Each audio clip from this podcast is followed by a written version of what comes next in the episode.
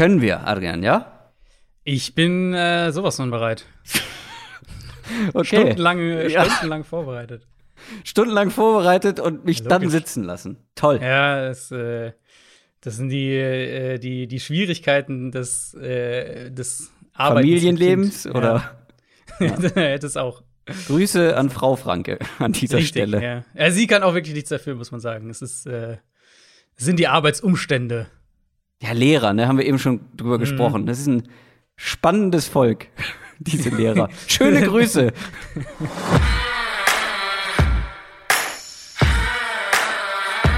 Down, Set, Talk.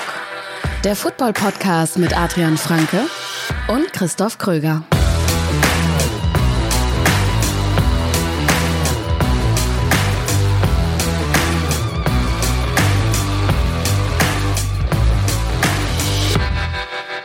Donnerstag, 15. Juli 2021, Folge 170 von Downset Talk, dem offiziellen NFL-Podcast von The Sonnensbox mit mir, Christoph Kröger und Adrian Franke.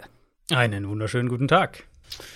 Wem rund zwei Stunden Downset Talk in der Woche nicht reichen sollten, für all die haben wir noch was im Angebot. Zum Beispiel diese Woche eine Bonusfolge mit Adrian. Worüber hast du gesprochen? Ja, richtig. Äh, ich habe über Second-Year-Breakout-Spieler gesprochen, also Spieler, die letztes Jahr gedraftet wurden, jetzt in ihre zweite Saison gehen und äh, denen ich äh, den Breakout prognostiziere im Prinzip, also meine Favoriten, bei denen ich das, bei denen ich das am ehesten vermute.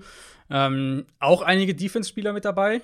Für alle, die, die das manchmal vermissen, vielleicht, dass wir nicht so viel über Defense-Spieler in solchen Sachen sprechen. Und ähm, ich habe auch schon einiges an Rückmeldungen bekommen. Also einige Leute, die noch mal ein paar andere Namen mit reingeworfen haben, gibt, kann man natürlich auch wunderbar diskutieren. Wer hatte jetzt schon seinen Breakout, wer noch nicht. Ähm, aber ja, also findet ihr bei uns auf äh, Patreon. Natürlich auch für, für Fantasy und so weiter spannend, wer sich damit jetzt schon befasst. Ja, meine wichtigste Frage ist natürlich nur, ist Clyde Edwards Hilaire mit dabei? Er ist mit dabei, ja, er ist mit dabei. Ich hatte mich ja ehrlicherweise gefragt, ähm, das wollte ich dich eigentlich vorher noch fragen sogar, ob du ihm schon als Breakout-Spieler, also ob du ihm seinen Breakout schon attestiert hättest in seiner Rookie-Saison oder ob du sagen würdest, das war, weil ich fand es schwer zu bewerten. Für mein Empfinden hat man mehr erwartet von, Ja. von Edward Hilaire, aber sehr, also wenn du die Stats Also- anschaust, sind die ja nicht schlecht eigentlich. Ja, die kam halt viel über Volume, ne? Also, Mhm. weil er halt viel auch viele Snaps gesehen hat, auf den Ball bekommen hat, aber ich glaube, da ist noch echt viel Luft nach oben und wir sprechen ja heute noch über ihn. Wir schauen nämlich heute auf die AFC West und mit dabei ist eben auch Clyde Edwards-Hilaire zusammen mit den Kansas City Chiefs. Das ist unsere nächste, nächste Division Preview, die wir heute geplant haben. Vorher aber noch mal ein wichtiger Hinweis, denn wem ganz einfach irgendwie Fantasy Football mit Freunden und Kollegen nicht reicht, wer ein bisschen mehr will, wer was Größeres will, will, dem kann ich die Downset Talk Fantasy Football Bundesliga ans Herz legen. Da tritt man dann gegen ja, so circa 1000, also ich habe noch mal mit Michael Klock, dem Gründer, äh, Rücksprache gehalten. Es waren ähm, über 1000. Wir haben die 1000 letztes Jahr geknackt.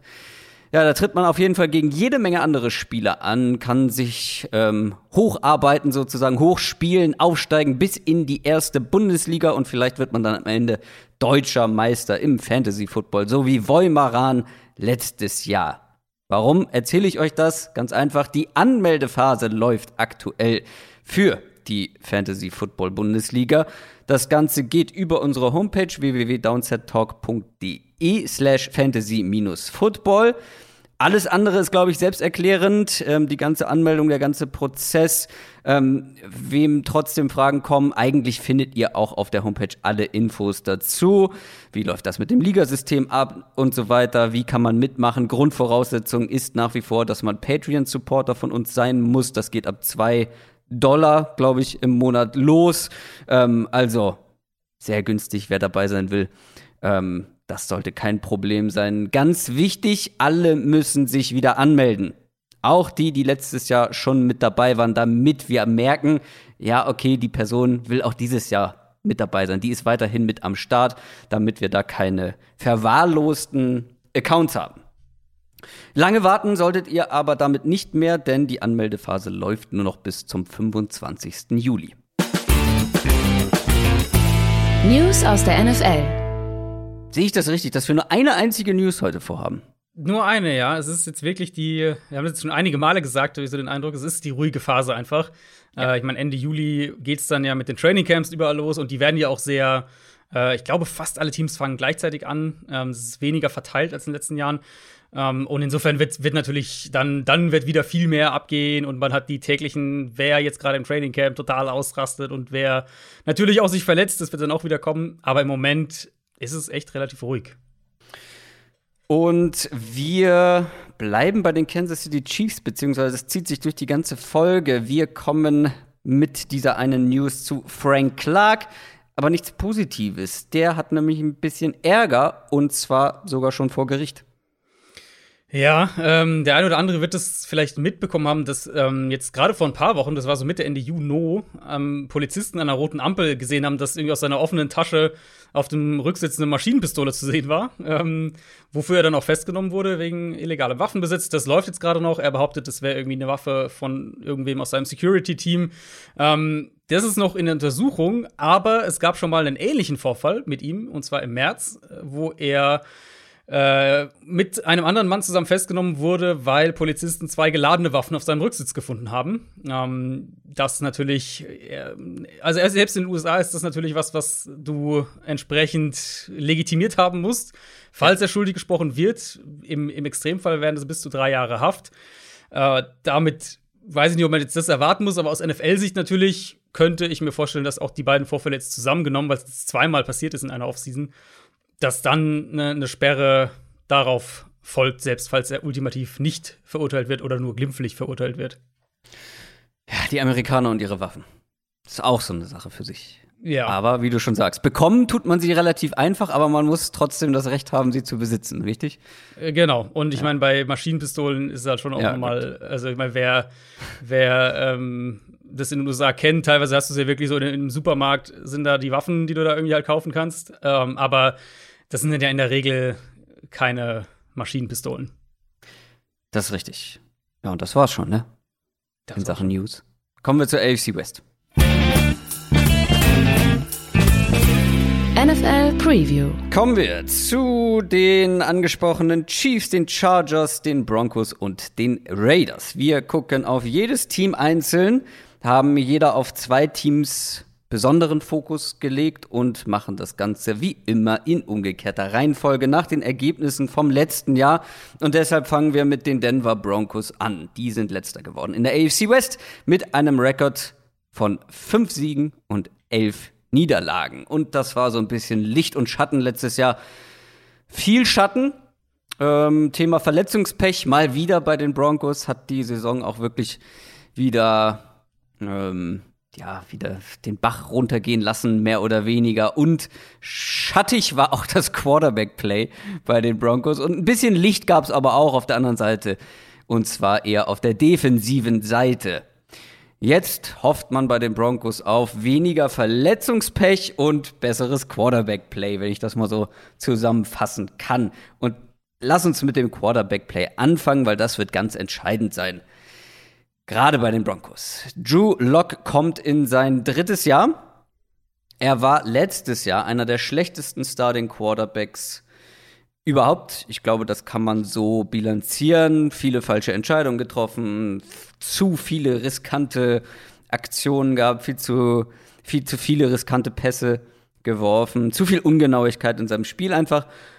Nur die Eagles Receiver haben mehr uncatchable Pässe zugeworfen bekommen als die der Broncos. Und ich glaube, das sagt schon einiges aus.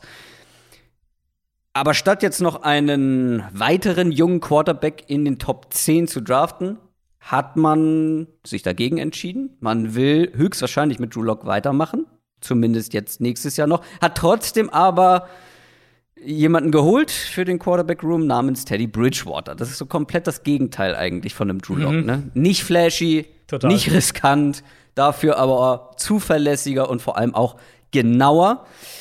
Was glaubst du, welche Richtung wird man jetzt einschlagen? Also noch ist ja nicht klar, wer der Starting Quarterback sein mm, wird ja. in Woche 1. Geht man eher hohes Upside mit Drew Lock oder die hohe Baseline mit Bridgewater? Ich glaube, es wird sich wirklich im Training Camp entscheiden. Also ich sehe ich auch so, ich denke, da ist jetzt noch keine Entscheidung gefallen. Wenn ich heute raten müsste, denke ich schon, dass sie mit Lock in die Saison gehen wollen, auf jeden Fall. Also, das ist sozusagen, wie man, wie man dann, wie Coaches dann gerne sagen, his job to lose. Also, er ist sozusagen in der Pole mhm. Position mhm. und Bridgewater müsste ihn klar überholen.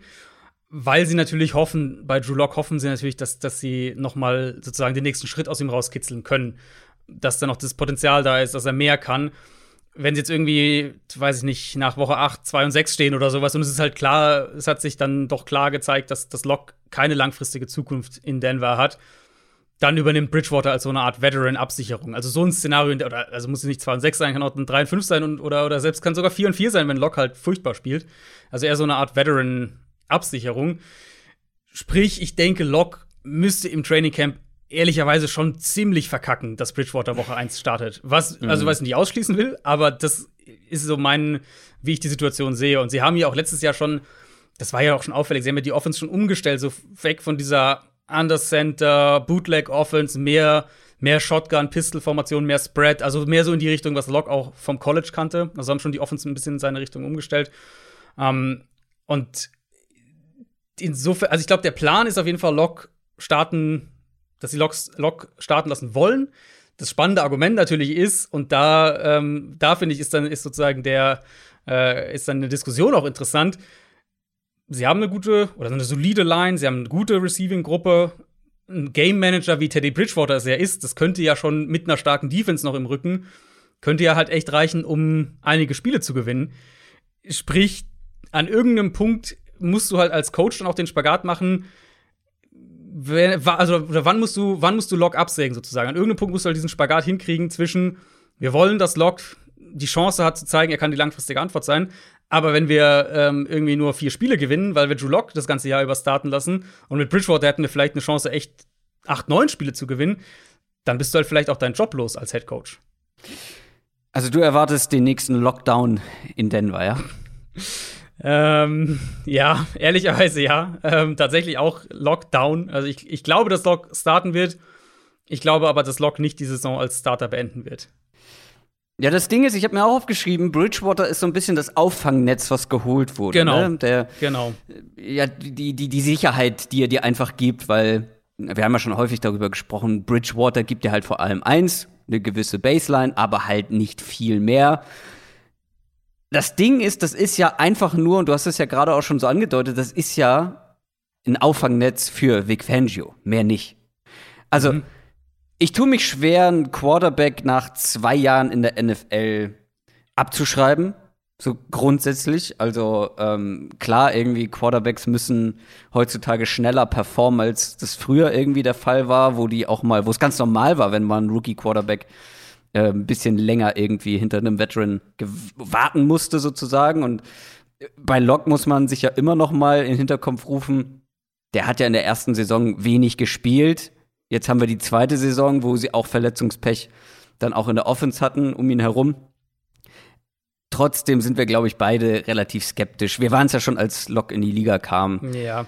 Da hatten wir nicht wahnsinnig viel Hoffnung ähm, nach, seinem, nach seinen College-Performances würde auch vermuten, dass man bei den Broncos sagt, nee, wir geben ihm jetzt noch mal eine Chance, die ersten Wochen ähm, und gucken dann. Aber wie gesagt, Bridgewater ist nur das Auffangnetz für Vic Fangio, weil was ist denn der Best Case? Also wohin soll die Reise für die Broncos gehen?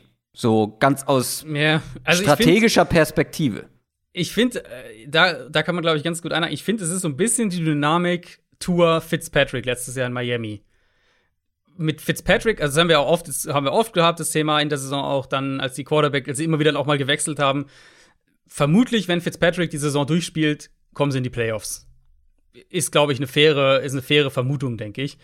Mm, Gut, im letzten Spiel stand er dann nicht zur Verfügung, das war nochmal ein anderes Thema, aber grundsätzlich, wenn er die Saison durchspielt, kommen sie wahrscheinlich in die Playoffs, aber sie wollten natürlich Tour bewerten einigermaßen und deswegen kam ja dann auch diese, dieses Hin- und Her-Spiel und auf der anderen Seite Brian Flores, der Headcoach, der halt sagt, wir wollen ja aber auch dem, ähm, irgendwo ein Stück weit dem restlichen Kader fair gegenüber sein, dass wir halt nicht sagen, ey, ihr spielt hier eine tolle Saison, aber weil wir den Quarterback testen wollen, in Anführungszeichen berauben wir euch der Playoff-Teilnahme, ist jetzt ein bisschen überspitzt formuliert.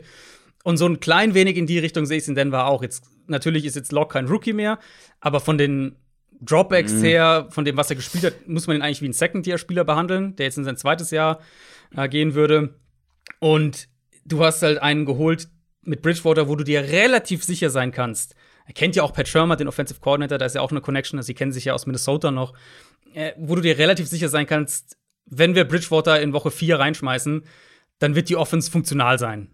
Mit den Waffen, mit, mit, wie gesagt, die Connection mit dem Offensive Coordinator, die Offense, die, die Terminologie, das alles sollte Bridgewater noch einigermaßen kennen. Und dann wird er zumindest die Offense einigermaßen gut umsetzen können, wenn jetzt Lock ein kompletter Reinfall ist. Ähm, aber klar, also an irgendeinem Punkt musst du dir als Team eine klare, einen klaren Cut-off-Point setzen. Deswegen habe ich vorhin auch so ein bisschen diesen Spagat hinkriegen. Du musst dir irgendwann einen Cut-off-Point setzen. Wann sagen wir, okay, Drew Lock ist nicht die Antwort? Das ist, glaube ich, für die Broncos schon im Vorfeld der Saison mh, hm, ganz wichtig, da intern irgendwo auf einer Wellenlänge zu sein und sich irgendwie sowas vor Augen zumindest zu haben, an welchem Punkt sie sagen, okay, und jetzt ist Schluss. Ich finde, dass man die Situation zwar in irgend, auf irgendeine Art und Weise schon vergleichen kann, aber sie, finde ich, grundsätzlich ja komplett unterschiedlich sind, weil auf der einen Seite hast du Brian Flores, der sich natürlich mehr als erlauben konnte, nicht in die Playoffs zu kommen oder, oder eine durchschnittliche Saison zu spielen, der sowas mhm. von fest im Sattel saß und sitzt. Und auf der anderen Seite hast du Vic Fangio. Wenn die Saison für die Broncos richtig schlecht laufen sollte, dann fängt der Sessel von Vic Fangio mhm. aber, glaube ich, ordentlich an zu glühen. Ja. Und deswegen meine ich ja, Bridgewater ist ein Auffangnetz hauptsächlich für Fangio, nicht für die Broncos, weil sprechen wir nachher noch mal ausführlicher drüber, aber so grundsätzlich, wenn, sagen wir mal, der restliche Kader ähm, funktioniert gut, ist gut wie er ist, nur Lock funktioniert nicht und da stehen die nach fünf Wochen eins und vier, keine Ahnung, und man bringt Bridgewater damit das keine katastrophale Saison wird, um sich selber irgendwie zu retten aus Fangio-Sicht. Bridgewater würde dann, glaube ich, aus diesem Team ja auch kein Playoff-Team mehr machen. Also es ist halt ein, es ist halt ein Vorgehen, um eine solide Saison am Ende hinzulegen, falls mhm. das mit Locke trotzdem schiefgehen sollte. Das, das auf jeden Fall. Also auf jeden Fall auch für den, für den Coach und Trainerstab eine Absicherung irgendwo in der. Also bin ich ganz bei dir. Aber ich glaube schon, dass zu dieser, ähm, dass diese Dynamik sozusagen, dass, es, dass die schon existiert und dass die wahrscheinlich auch in Miami letztes Jahr irgendwo da war, wenn du eben die Situation hättest. Also sagen wir, sie stehen, weiß nicht, 3 und 3, die, die Broncos. Und das Team spielt gut, du hast vielleicht, wir kommen ja gleich zur Defense, könnte, also in meinen Augen könnte das die beste Defense der Liga werden nächstes Jahr. Und und sie spielen gut, aber sie verlieren halt Spiele eng und, und haben irgendwie eine der unproduktivsten Offenses der Liga. Irgendwie sowas in der Richtung dann ist halt, glaube ich, schon an irgendeinem Punkt auch die, die Versuchung da, vielleicht zu sagen, ähm, selbst wenn Vic, Vic Fangio jetzt nicht um seinen Job zittert, aber dass du halt sagst, ich will aber ja auch nicht meinen Lockerroom verlieren. Und mhm. das Team weiß natürlich ganz genau, wir gehen jeden Sonntag raus und der schlechtere Quarterback spielt. Jetzt, also, das ist jetzt natürlich nur in dem Szenario, Lock spielt schlecht und so weiter und so fort. Ähm, und da ist, glaube ich, das ist, glaube ich, schon auch so in, in puncto Teamführung, Dynamiken im Team genau im Blick haben. Ich glaube, da ist es schon auch echt kritisch, gerade mit dem Quarterback und gerade mit Locke, der halt nun mal, ich meine, viele von uns haben gedacht, dass die, dass die Broncos ihn ersetzen und sie haben es ja auch versucht in dieser Offseason, ähm, dass sie, dass der natürlich sehr, sehr angezählt in die Saison geht. Das ist ja noch mal viel extremer als jetzt bei Tour, der letztes Jahr als Rookie reinkam. Dann lass uns lieber über das restliche Team sprechen. Ähm, denn Du hast es eben schon angedeutet mit der Defense. Ähm, sieht ja gar nicht so schlecht aus. Bevor wir zur Defense kommen, haken wir aber noch die Offense ab. Egal, wer da letztendlich auf der Quarterback-Position zum Einsatz kommt, ich sag mal so, das Spielzeug für den Quarterback ist da. Mhm. Wenn wir hier von Skill-Playern zum Beispiel reden, von Receiving-Waffen.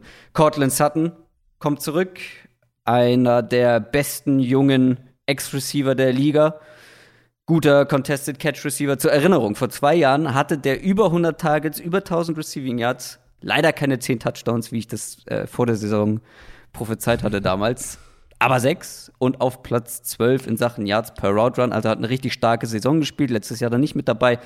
Dazu halt Jerry Judy, der mit dazu gekommen ist. Der hatte eine durchwachsene erste Saison.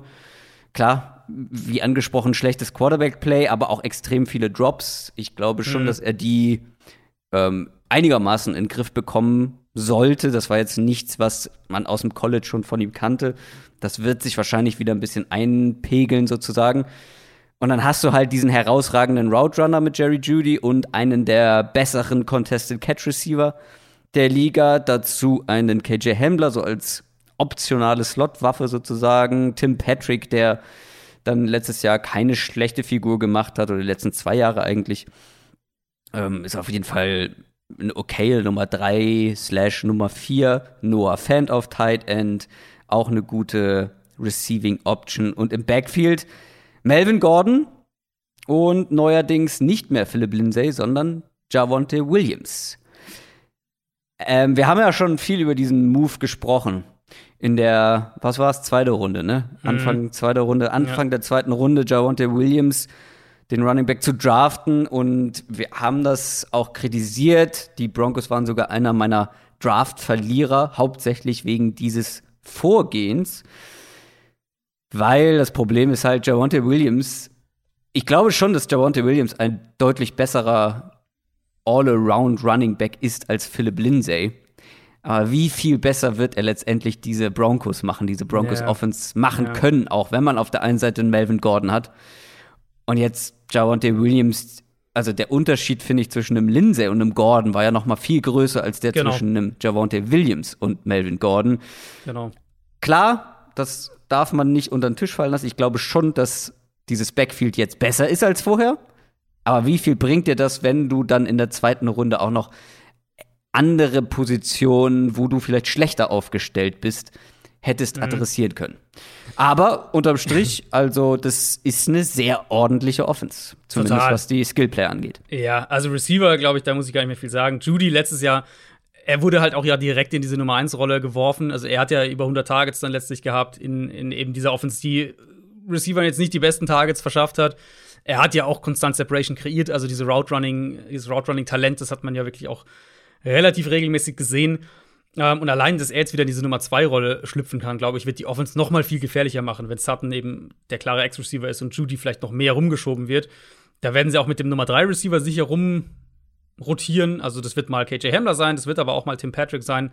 Je nach Situation. Broncos ja letztes Jahr, also ich hab's ja schon gesagt, sie haben viel auf diese äh, Shotgun-Pistol-Formation, Spread-Offense umgestellt, um eben Drew Lock da ähm, entgegenzukommen. Das, das war ja auch so eine Pat Shermer-Umstellung dann irgendwo, dass die Offense eben so ein bisschen mehr geöffnet wurde, ein bisschen eben mehr der Quarterback aus der Shotgun spielt. Relativ klassisch, sage ich mal, was Personnel-Groupings angeht. Primär 11 Personnel und dann noch ein bisschen 12 Personnel in beiden Bereichen so knapp über dem Ligaschnitt. Also, das ist halt personellmäßig eine sehr, sehr Standard-Offense, sage ich jetzt mal. Das drei Receiver-Set natürlich, also 11 Personnel wird jetzt deutlich verbessert mit Suttons Rückkehr. Ähm, Fan muss man mittlerweile, finde ich, was Receiving Tight Ends angeht, also Top 5, glaube ich, würde ich ihn mittlerweile so auf, auf, auf 5 wahrscheinlich, würde ich ihn mittlerweile setzen. Nee, so ungefähr ist, also, in die ich, also drei andere bekomme ich hin, ja. aber dann wird's. Ich hätte wahrscheinlich, also Kittel und, und Kelsey natürlich, Darren Waller, Darren Waller, Mark Andrews wahrscheinlich, die vier hätte ich Ja, stimmt, Andrews hatte ich gerade, ja, ja, doch. Ja, ja. aber dann. Aber, ja, genau. Dann, wär, dann kommt wahrscheinlich schon so die, äh, die Noah Fant und noch ein, zwei andere Gruppe und, und äh, vielleicht Kyle Pitts dann als Rookie schon mit dabei. Das wollen wir schauen. Der ähm, alte Fanboy. ja. Aber ja, also da sind sie auch super aufgestellt. Was deine, was die Running Back, also ich finde halt einen Punkt, den du gesagt hast, den ich auch nicht so ganz verstanden habe. Ich meine, Javonte Williams ist ein toller Runner. Und ich, ich gehe ehrlicherweise auch davon aus, dass der starten wird. Aber du hast halt deinem Backfield nicht wirklich ein neues Element gegeben. Abgesehen davon, dass er halt der physischere Runner ist im Vergleich zu Melvin Gordon, aber die haben halt beide ähnliche Stärken und Schwächen so in, im mm. Gesamtbild betrachtet.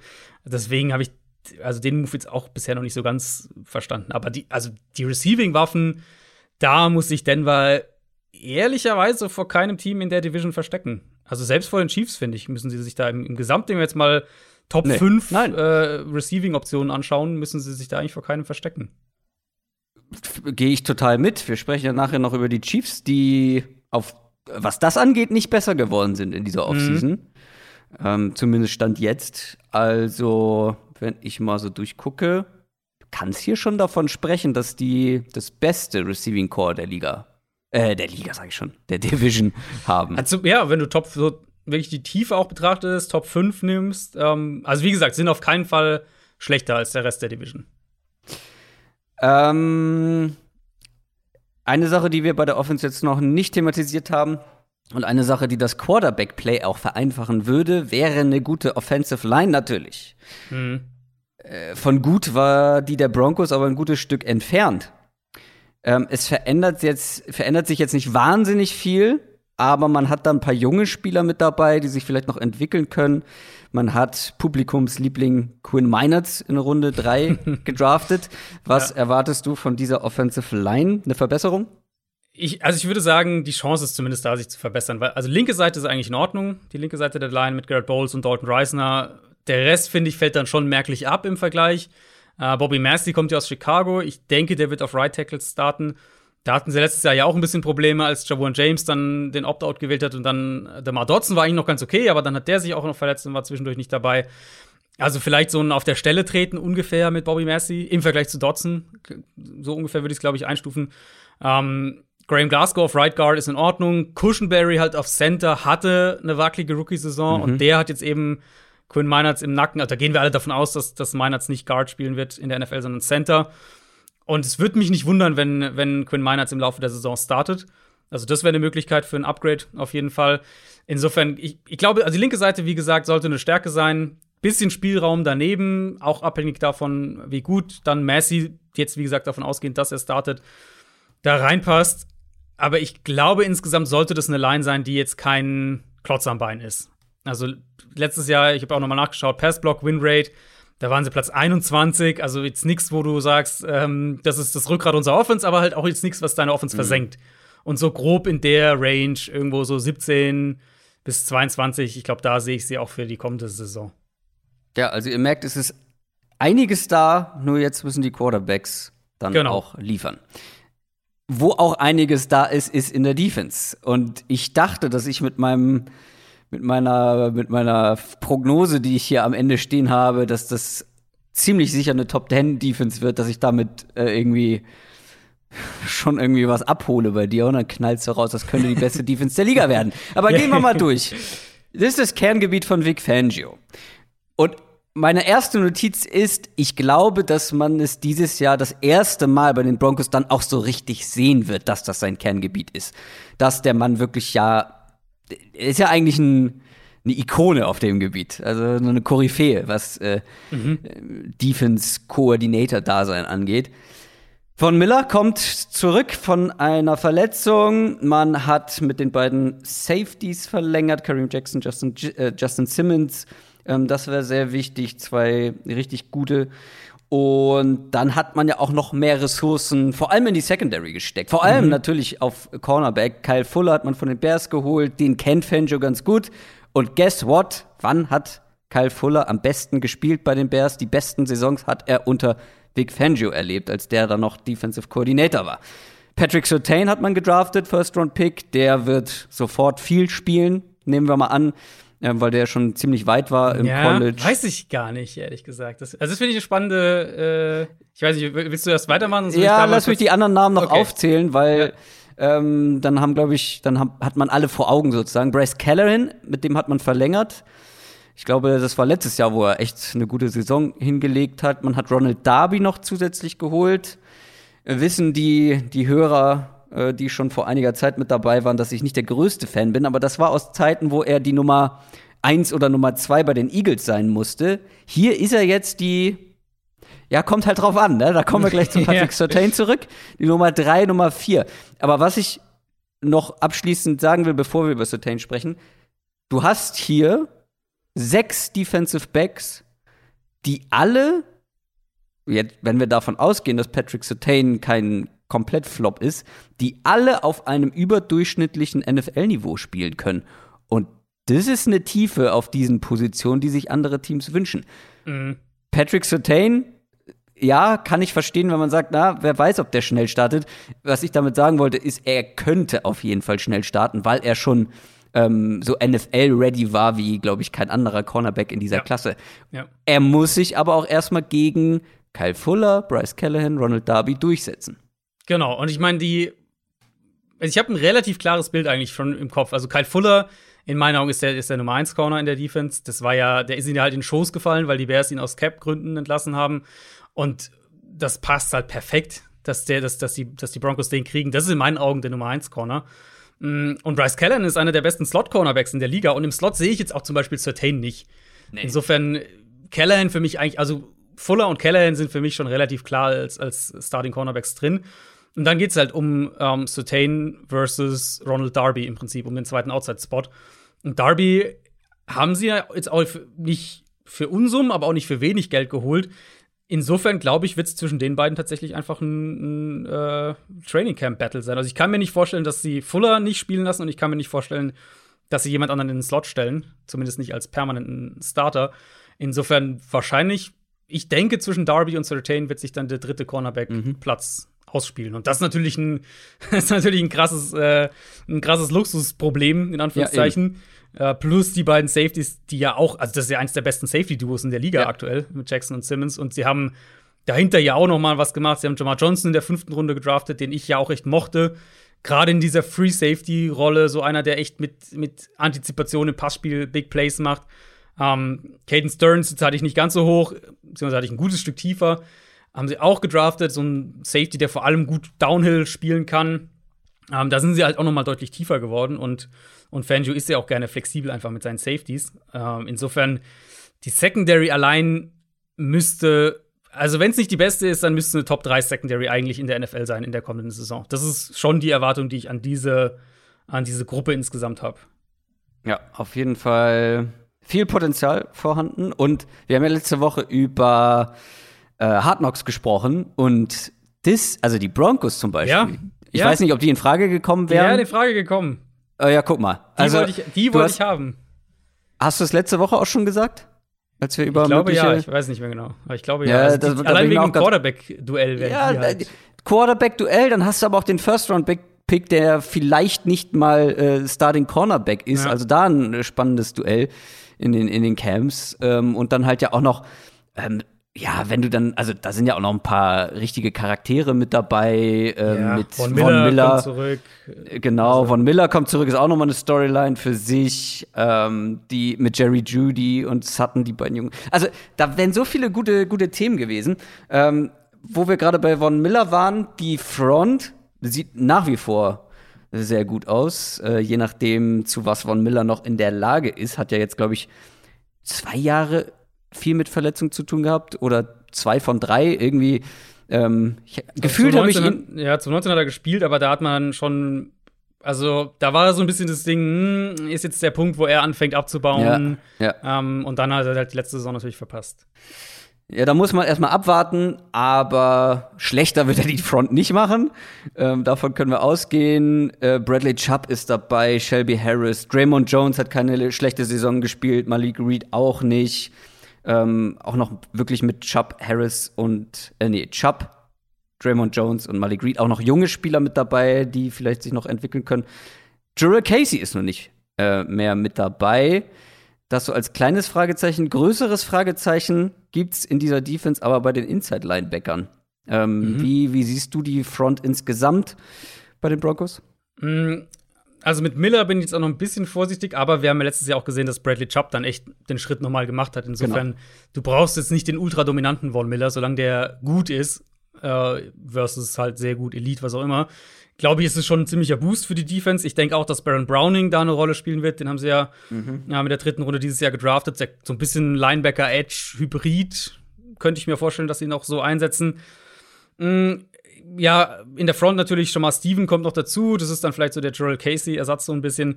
Aber Linebacker ist schon das, wo ich sage, in einer unheimlich gut besetzten Defense ist das vielleicht am ehesten die Schwachstelle. Nicht, dass die Linebacker schlecht werden, auf keinen Fall. Aber diese, die fallen im Vergleich halt mit dem, was du im Pass Rush hast, was du gerade in der Secondary hast, ja, fallen sie so ein bisschen ab, was überraschend ist eigentlich, weil Vic Fangio in der Regel auf, auf gute Linebacker-Duos viel Wert auch immer gelegt hat. Ähm, aber, aber der Trend weiß, geht ja in eine andere Richtung, ne? Ja, also, genau. Vielleicht machen sie mehr mit den Safeties dann auch und, mhm. und äh, gehen dann so in die Schiene. Aber wie gesagt, also das soll jetzt nicht rüberkommen, als hätten die Broncos eine schlechte Linebacker-Gruppe. Es ist halt jetzt eine solide Gruppe, würde ich sagen. So mhm. irgendwo oberes Liga-Mittelfeld. Da würde ich die beiden ähm, Alexander Johnson und Josie Jewell ungefähr reinschieben. Während halt, wie gesagt, der Rest der Liga. Ich habe ja so als, äh, als kleinen Teaser, ich habe ja noch eine Bonusfolge schon in Arbeit, beziehungsweise schon weitestgehend fertig recherchiert und da geht es um Defense. Und mhm. da habe ich die Broncos auch sehr, sehr hoch. Also ich, ich glaube eigentlich, Denver müsste eine Top 3 Defense haben. Das ist, das ist das, wo ich sie eigentlich dieses Jahr habe. Ja, da komme ich mit, meinem, mit meiner Top 10 Defense-Prognose nicht weit. aber ja, ich, ich war sehr vorsichtig in der Prognose, aber ähm, da ist wirklich alles da, um, um richtig stark sein zu können. Also wir haben eine potenzielle, einigen wir uns auf Top 5 Defense. Mhm. Wir haben eine Offense, ja, je nachdem, wie die Quarterbacks performen, ja. Ja. je nach, ja, wie soll man das einschätzen? Also ich glaube, das Maximum ist trotzdem nur knapp überdurchschnittlich diese, also was diese glaub, Offense am Ende werden kann. Also gut, du kannst natürlich, man kann natürlich nicht ausschließen, dass Drew Lock irgendwie den Megasprung macht. Das wäre jetzt nicht der erste Quarterback in den letzten Jahren, der das dann doch noch hinlegt. Ähm, dann reden wir von anderen Situation. Ansonsten ist mein Referenzpunkt so ein bisschen, was auch im Quarterback dann liegen würde, äh, sind die Panthers vom letzten Jahr. Also, dass du halt sagst, du hast ein Scheme, was ganz gut funktioniert, du hast Waffen, die Line ist jetzt keine Stärke, aber auch keine katastrophale Schwäche. Und dann kriegst du halt so eine Offense, die halt okay ist, aber jetzt auf keinen Fall irgendwie das Team tragen kann. Ja, und das ist mein Problem. Äh, also die Frage bleibt für mich, an welchem Punkt möchtest du mit deinem Team oder mit deiner Franchise nach dieser Saison sein? Weil ja. ich habe so ein bisschen das Gefühl, dass die Broncos auf dem allerbesten Weg so in dieses absolute sichere Liga-Mittelfeld sind. Mhm. Vielleicht ein mhm. bisschen mehr, je nachdem, wie Locke performt zum Beispiel. Also wenn Locke jetzt diesen ganz großen Sprung macht, dann haben die wirklich großes Potenzial, auch irgendwie ähm, für die Playoffs in Frage zu kommen mit dem, mit dem, mit der restlichen ja. Qualität im ja. Kader. Das Wenn ist nur sehr, sehr groß, weil was ist, wenn nicht? Das ist das wahrscheinlichere Szenario. Was ist, wenn er nicht diesen Sprung macht, ähm, entweder okay spielt oder schlecht spielt, dann Bridgewater reinkommt? Der restliche Kader ist halt zu gut, um, und gerade die Defense, dass man komplett baden geht. Und dann ist man halt in dieser Situation, was ja bei einigen Teams so ist, du bist zu gut für einen Top-5-Pick und zu schlecht für die Playoffs. Also, ja. ich war letztes Jahr bei den Broncos deutlich euphorischer. Ich bin dieses Jahr immer noch positiv, weil ich glaube, wenn, egal wer da jetzt Quarterback spielt, wenn einer der beiden auf ein durchschnittliches, solides Niveau kommt, der Rest ist so gut bei den Broncos, dass du eine gute Saison haben kannst, wenn alles klappt und wenn mhm. mal kein Verletzungspech reinkickt bei den Broncos. Aber es hängt halt alles am, am seidenen ja, äh, Lock- oder Bridgewater-Faden. Das ist ja genau der, dieser Spagat, bei dem ich vorhin auch so rumgestackst habe, so ein bisschen. Ähm, Im Prinzip, wenn du Bridgewater-Leistung, wenn du das, was Bridgewater letztes Jahr bei den Panthers gespielt hat, eins zu eins so wiederkriegen würdest für die komplette mhm. Saison, glaube ich, dass die Broncos zehn Spiele gewinnen können dieses Jahr. Mhm. Weil ich halt glaube, wie gesagt, dass die Defense extrem gut sein, gut sein wird. Ähm, und, und offensiv sind ja, haben wir jetzt drüber gesprochen, sind genug, genug positive Umstände da das ist aber halt wahrscheinlich auch nicht einfach nicht das Ziel. Also natürlich ist es irgendwo das Ziel, weil Vic Fangio nicht gefeuert werden möchte. Aber das Ziel, was du ja gerade gefragt hattest für die Broncos-Saison, ist ja zu wissen, also oder wo möchtest du stehen nach der Saison, ist ja in erster Linie zu wissen, ist Drew Lock unser Quarterback oder nicht. Und dann mhm. ist ja der nächste Schritt zu schauen, was machen wir auf der Position, weil das Bridgewater keine langfristige Antwort ist, das wissen wir alle und das wissen auch das, die Broncos im Verantwortlichen. Das ja, aber du machst es dir halt schwierig, wenn du dann einen Bridgewater irgendwie die Saison zu Ende spielen lässt ja. und der ja. dann halt mit seiner gewinnt, soliden, ja. durchschnittlichen Art halt noch ein paar Spiele gewinnt Total. und du dich dann weiter weg von den Top-Picks und der, der Reichweite eines Top-Quarterbacks im Draft zumindest entfernst. So, das ist Aber halt das. Das Problem, ist genau, da, da, also da müsste Vic Fangio halt von, von äh, John Elway oder wem auch immer die Garantie haben, genau. schriftlich idealerweise, hey, genau. du wirst auf keinen Fall gefeuert, wenn Drew Lock äh, irgendwie die Saison durchspielt und, und, und wenn es halt nicht funktioniert oder was auch immer. Also irgendwie so in der Richtung. Weil. Und, ähm, ja, und da sind wir wieder beim doppelten Boden für Vic Fangio. Genau. Und ein Stück weit kannst du das halt nicht verhindern. Deswegen meinte ich vorhin ja auch, ich glaube, für Denver ist ganz, ganz wichtig, einen klaren Plan zu haben, an welchem Punkt machen wir den Quarterback-Tausch? An welchem Punkt oder an welchem Punkt beenden wir das Lock-Experiment im Prinzip? Wann sagen wir, Drew Lock ist nicht die Antwort, jetzt machen wir den Quarterback-Tausch? Ich glaube, da brauchst du im Vorfeld der Saison schon so ein paar Szenarien in der Schublade, wo du dann nicht sozusagen spontan aus dem Bauchgefühl raus reagierst, sondern dich darauf vorbereitest und sagst, okay, Woche 4 ist unser erster Checkpoint. Wenn so und so, dann machen wir das. Und so, ich glaube, das ist ganz wichtig, dass sie da äh, eine, einen Plan in der Schublade haben. Wann gibt es die ersten Forderungen nach Lockerungen? Das ist die große Frage bei den Broncos und damit kommen wir zu den Los Angeles Chargers. Die standen am Ende 7 und 9. Und damit sind wir bei einem der gehyptesten Teams dieser Offseason. Ist zumindest oh ja. mein Gefühl. Also, wenn man bei Twitter oh ja. guckt, dann, äh, dann sind die Chargers ein Geheimfavorit auf dem Super Bowl nächstes Jahr. Mhm.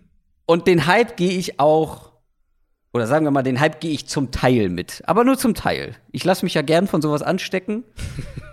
Aber wenn Nein. man das. Wo ist der Hype-Chain, wenn man ihn braucht? Wo ist er? Äh, Wo ist er? Äh, ah, ich habe das Soundboard neu. Äh, ei, ei, ei. Äh, aber ja, wenn man das nur mal so kurz zusammenfasst, du hast einen der vielversprechendsten jungen Quarterbacks und einen der vielversprechendsten jungen Head Coaches.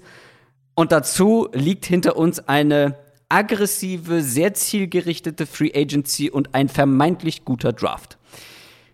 Wie hyped bist du, was die Chargers angeht?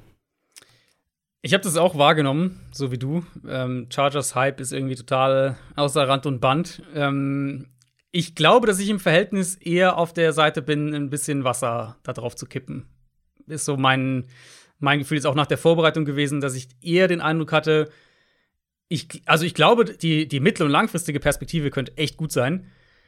Aber ich bin, ja. denke ich, ein bisschen skeptischer, was die kommende Saison angeht. Nicht, dass sie nicht den nächsten Schritt machen können. Also von, von meine, allein, was die an Führung teilweise ja verballert haben im Laufe der Saison letztes Jahr, war ja auch ja, wieder ja, ein absoluter Wahnsinn. Also, dass die halt da zweimal mehr Glück haben und oder, oder noch ein Spiel mehr gewinnen dazu und dann halt irgendwie zehn Spiele gewinnen, das kann ich mir schon vorstellen. Aber ich glaube, oder ich habe sie noch nicht an dem Punkt, wo ich sage, die sind irgendwie mein Team, wo ich glaube, ähm, boah, Super Bowl keine Ahnung, Conference Championship Game, das ist ein Ziel, was halt, äh, was halt in Ansätzen realistisch sein könnte. Ich, wie gesagt, ich sehe den Hype und äh, also gerade was Brandon Staley angeht, bin ich ja ganz vorne mit dabei. Aber trotzdem sprechen wir vielleicht ganz am Ende noch mal drüber. Es sind unfassbar viele Variablen, die da, die da greifen müssen, die da wirklich gut laufen mhm. müssen, ähm, wo man einfach schlicht und ergreifend nicht weiß, ob die so eintreffen können. Ja. Lass uns die mal durchgehen. Also, Justin Herberts Rookie-Saison hat kaum jemand so kommen sehen. Wir erst recht nicht. Also, gerade ich war ja sehr skeptisch, ähm, aber du warst ja auch nicht der allergrößte Fan mhm. ähm, vorm Draft. Und dann sehen wir eine Bombensaison die ja, das muss man sich noch mal in den Hinterkopf rufen, die ja nur zustande gekommen ist, weil irgendwer Tyrod Taylor irgendwas in die Lunge gepiekst hat. Richtig, ja, richtig. Das ist wirklich so, weil die Chargers waren ja eigentlich sehr auf der Tyrod Taylor Seite. Die hätten den mhm. auch noch fünf, sechs Wochen starten lassen, bevor man überhaupt Justin Herbert gesehen hätte, glaube ich. Ähm, so, und dann gibt irgendein Arzt da, sticht ihm da in die Lunge. Justin Herberts Rookie-Saison war aber auch ungewöhnlich. Also nicht, sie war nicht nur gut, sie war auch ungewöhnlich. Also er war in Bereichen gut, wo gerade Rookie-Quarterbacks strugglen. Dann war er extrem stark gegen Druck, fast besser als ohne Druck. Mhm. Und viel Druck hat er ja bekommen. Und da kommen wir, glaube ich, zur größten Storyline der Chargers diese Offseason. Die haben einiges unternommen, um diese Offensive Line auf den Kopf zu stellen. Und man darf davon ausgehen, dass diese ja sehr schlechte Line deutlich besser sein wird. Vor allem wird sie anders sein. Ich glaube, fünf neue Starter hat man jetzt vor der, vor der neuen Saison. Äh, vier, denke ich. Also gut, Brian Bulaga hat natürlich einiges verpasst, aber ah, ja, stimmt, der, der war schon auf Right Tackle ja. erstmal starten, wenn er fit ist. Wie hoch ist denn die Wahrscheinlichkeit, dass aus dieser unterdurchschnittlichen Line jetzt eine, sagen wir, Top 10 Line wird? Unterdurchschnittlich ist echt noch nett gesagt. Also das ja, war für mich ich will ja jetzt hier nicht in jedem Satz die, diese Line. die war sehr schlecht, ja. Aber also, da haben wir ja häufig drüber gesprochen. Ja, also ich würde sagen, es war eine der drei, vier schlechtesten Lines der Liga letztes Jahr. Ähm, ist ja generell so ein Thema, ist mir aufgefallen in der Division, Offensive Lines. Also abgesehen von den Broncos, eigentlich bei jedem Team so ein bisschen das Thema, auf die eine oder andere Art und Weise. Mm, sie hatten mit Dan Feeney, mit Forrest Lamb und mit Sam Tavy hatten sie drei Linemen, die jeweils über 30 Quarterback Pressures zugelassen haben. Und Trey Pipkins wäre der vierte gewesen, wenn der mehr als 10 Spiele gemacht hätte. Der stand nämlich schon in 10 Spielen bei 27. Ähm, mhm. Pass-Block-Win-Rate, nur die Giants-Line war noch schlechter als die der Chargers. Und wenn wir es mal noch weiter filtern, nur auf die True Pass-Sets schauen, also ohne Play-Action und ohne Screens, war die Chargers-Line mehr oder weniger durch die Bank weg verheerend, abgesehen eben von Brian Bulaga. Und keiner von diesen vier Spielern, also Feeney, Lamb, Tevy und Pipkins, wird nächstes Jahr für die Chargers starten. Feeney, äh, Tevy und, und Lamb sind ja schon weg. Genau wie auch Trey Turner. Der hat zwar die halbe Saison verpasst, aber wenn er gespielt hat, wohl ja auch angeschlagen, war der auch ziemlich, ziemlich übel. Ähm, was sie ja eben gemacht haben, in Meinung, ist einmal die, mit, bei den beiden Guard-Spots mit, mit Odeya Bushi und Matt Pfeiler vom wirklich absoluten Liga-Keller auf oberes Mittelmaß zu klettern, was mir komplett reicht auf Guard. Also wenn du oberes mhm. Mittelmaß auf Guard bist, per, also perfectly fine. Ähm, und, und Pfeiler kann natürlich auch Right Tackle spielen. Das könnte wichtig sein, falls Bulaga mal wieder ausfällt. Und auf Center potenziell sogar die größte Schwachstelle gewesen, kommt halt das Monster Upgrade. Da geben sie wirklich einen der, der, weiß ich nicht, drei, vier, fünf schwächsten Starting Center in Denfini ab und, und holen sich einen der besten in Corey Lindsley. Ähm, also da erwarte ich mir sehr viel und natürlich, das sollte sich dann auch auf die Entwicklung von Herbert auswirken, bei dem man ja schon auch, finde ich, noch ein paar Fragen stellen muss. Also, ich habe auch das Gefühl, der Chargers-Hype ja. ist natürlich viel, viel Staley und, und, äh, und Herbert. Ähm, Staley übrigens ja auch äh, Vic Fangio-Schüler, um da mal die Connection mal wieder zu ziehen. Also der, ja, stimmt. der mehrere Kurz, Jahre aber Vic Fangio. Ja. Mehrere Jahre? Mhm, äh, Chicago und auch Denver. Der, Ach ja, stimmt. Ja, du hast recht. Ähm, ja, genau, also. Er war ja, genau, der wurde von Vic Fangio dann noch nach Denver geholt. Ja. Genau, genau. Also ja. da definitiv auch eine Connection jetzt innerhalb der Division. Ähm, und du hast schon gesagt, Herbert halt war halt wirklich eigentlich besser gegen Druck als ohne Druck. Und da, glaube ich, muss man schon auch noch mal ins Detail in die Herbert-Analyse gehen, weil das sind halt bei allem Hype muss man halt schon auch immer im Auge behalten, was sozusagen, worauf baust du auf und was waren potenziell halt ein Outlier und den musst du vielleicht eher ein bisschen kompensieren in der kommenden Saison. Ja, das wäre nämlich mein nächster Punkt gewesen. Also, ich habe ja eben von vielen Variablen, Variablen bei den, bei den Chargers gesprochen. Die Offensive Line ist eine davon, weil das muss ja auch erstmal klappen. Mhm. Ne? Also, wenn du vier neue Starter hast, genau. die müssen ja auch erstmal harmonieren, das muss sich ja. einspielen auch wenn die individuell alle besser ja. sind als die, die davor da waren, trotzdem müssen die sich auch erstmal finden. Das ist Absolut. eine Variable. Also der realistische Sprung, glaube ich, den man halt trotzdem erwarten kann, sagen wir mal, es war die Nummer 28 Line letztes Jahr, ist halt, dass es irgendwie die Nummer 13 Line wird oder 14 oder 12. Also ich glaube, das ist tatsächlich ein realistischer Sprung, mhm. äh, den man von, von der Line erwarten kann. Und dann eine Variable ist halt auch Justin Herbert, du hast es eben angedeutet, weil wie sehr kann man sich darauf verlassen, dass dieser das, oder dass Herbert da weitermacht, mhm. wo er aufgehört hat, weil wir haben auch schon Rookie-Quarterbacks oder Quarterbacks gesehen, die eine gute Rookie-Saison gespielt haben und sich danach eben nicht verbessert, sondern vielleicht eher mhm. verschlechtert haben. Und gerade bei Herbert war ja nicht alles Gold, was dann am Ende vielleicht geglänzt hat. Ja, es waren halt sehr auffällige Sachen, viele Highlight-Sachen. Es waren es waren auch einfach super kuriose Sachen. Ich weiß nicht, ob du es gesehen hattest. Uns hat äh, vor ein paar Tagen ein, ein Hörer auf äh, Twitter an unsere Pre-Draft-Takes zu Herbert auch noch mal erinnert. Ähm, ja, danke und, dafür. und ich bin dann jetzt auch extra noch mal in meine, in meine Notizen aus dem letzten Jahr gegangen, um äh, in Vorbereitung auf die Folge. Und ich habe das Armtalent natürlich, das war klar, dass es die beste Qualität ist, ja. war auch kein Geheimnis, aber so, was ich halt negativ hatte, war so die generelle Inkonstanz in seinen Reads, mhm. auch im vertikalen Passspiel und vor allem eben dieses wackelige Gefühl für die Pocket, Verhalten gegen Pressure und sowas. Das waren so die zentralen negativen ja. Punkte. Und du hast gerade schon gesagt, äh, was er gegen Pressure gemacht hat. Man kann halt echt argumentieren, dass Justin Herbert letztes Jahr der beste Quarterback in der NFL gegen Pressure war. Und das ist kein, also das ist eine These, die kann man durchaus untermauern. Ähm, hat extrem wenig Fehler gemacht, hat die zweitmeisten Touchdowns gegen Druck geworfen, hatte sogar noch echt einiges Pech mit Drops gegen Pressure. War dazu auch noch einer der produktivsten Deep-Passer in der NFL. Also das kam dann auch noch dazu. Jetzt im nächsten Schritt, wenn wir jetzt in die Prognose gehen und eben dann schauen, ähm, worauf man vielleicht auch jetzt als Fan, als Zuschauer bei Herbert achten kann oder sollte, woran auch Herbert arbeiten wird, davon gehe ich fest aus, dann sind es halt wirklich diese Down-to-Down-Sachen, die ein Quarterback einfach gut machen muss, um in der NFL konstant auf einem hohen Level zu spielen. Also es ist das Spiel aus einer sauberen Pocket, es ist die konstante Accuracy, es ist Ballverteilen auch über die Mitte des Feldes und eben nicht nur die Deep Shots. Das ist wirklich sehr, sehr auffällig, wenn man sich die Chargers Offense jetzt nochmal anschaut und guckt, wo die Routes gelaufen wurden, wo Herbert den Ball hingeworfen hat. Ähm, die haben kaum den Ball im Kurzpassspiel verteilt. Das waren Screens, also du siehst da wirklich Bälle, die halt gar nicht über die Line of Scrimmage fliegen und Dump-Offs oder halt die Shotplays nach außen. Ähm, da wird sicher deutlich Bewegung reinkommen mit Smith, Joe Lombardi, der neue Offensive Coordinator, äh, der von den Saints kommt. Gänzlich andere Offense, die viel mehr in dem Bereich des Feldes auch arbeitet, ähm, die auch viel mehr Personnel Groupings variabler gestaltet. Also auch so ein, ein Saints-Markenzeichen, dass sie ja sehr viel durchmischen, was ihre Personnel Groupings angeht. Haben die Chargers letztes Jahr relativ wenig gemacht. Ähm, sprich, ich glaube, die Offense wird von Herbert deutlich mehr fordern, was die, diese wie gesagt, diese Down-to-Down-Geschichten angeht. Hier konstantes Spiel aus der Pocket, über die Mitte und so weiter, Accuracy. Ähm, und da wird sich Herbert auch noch deutlich steigern müssen, weil man hat da eben schon noch die Probleme gesehen. Und gleichzeitig, also das traue ich ihm zu, nicht falsch verstehen, dass er sich da steigert.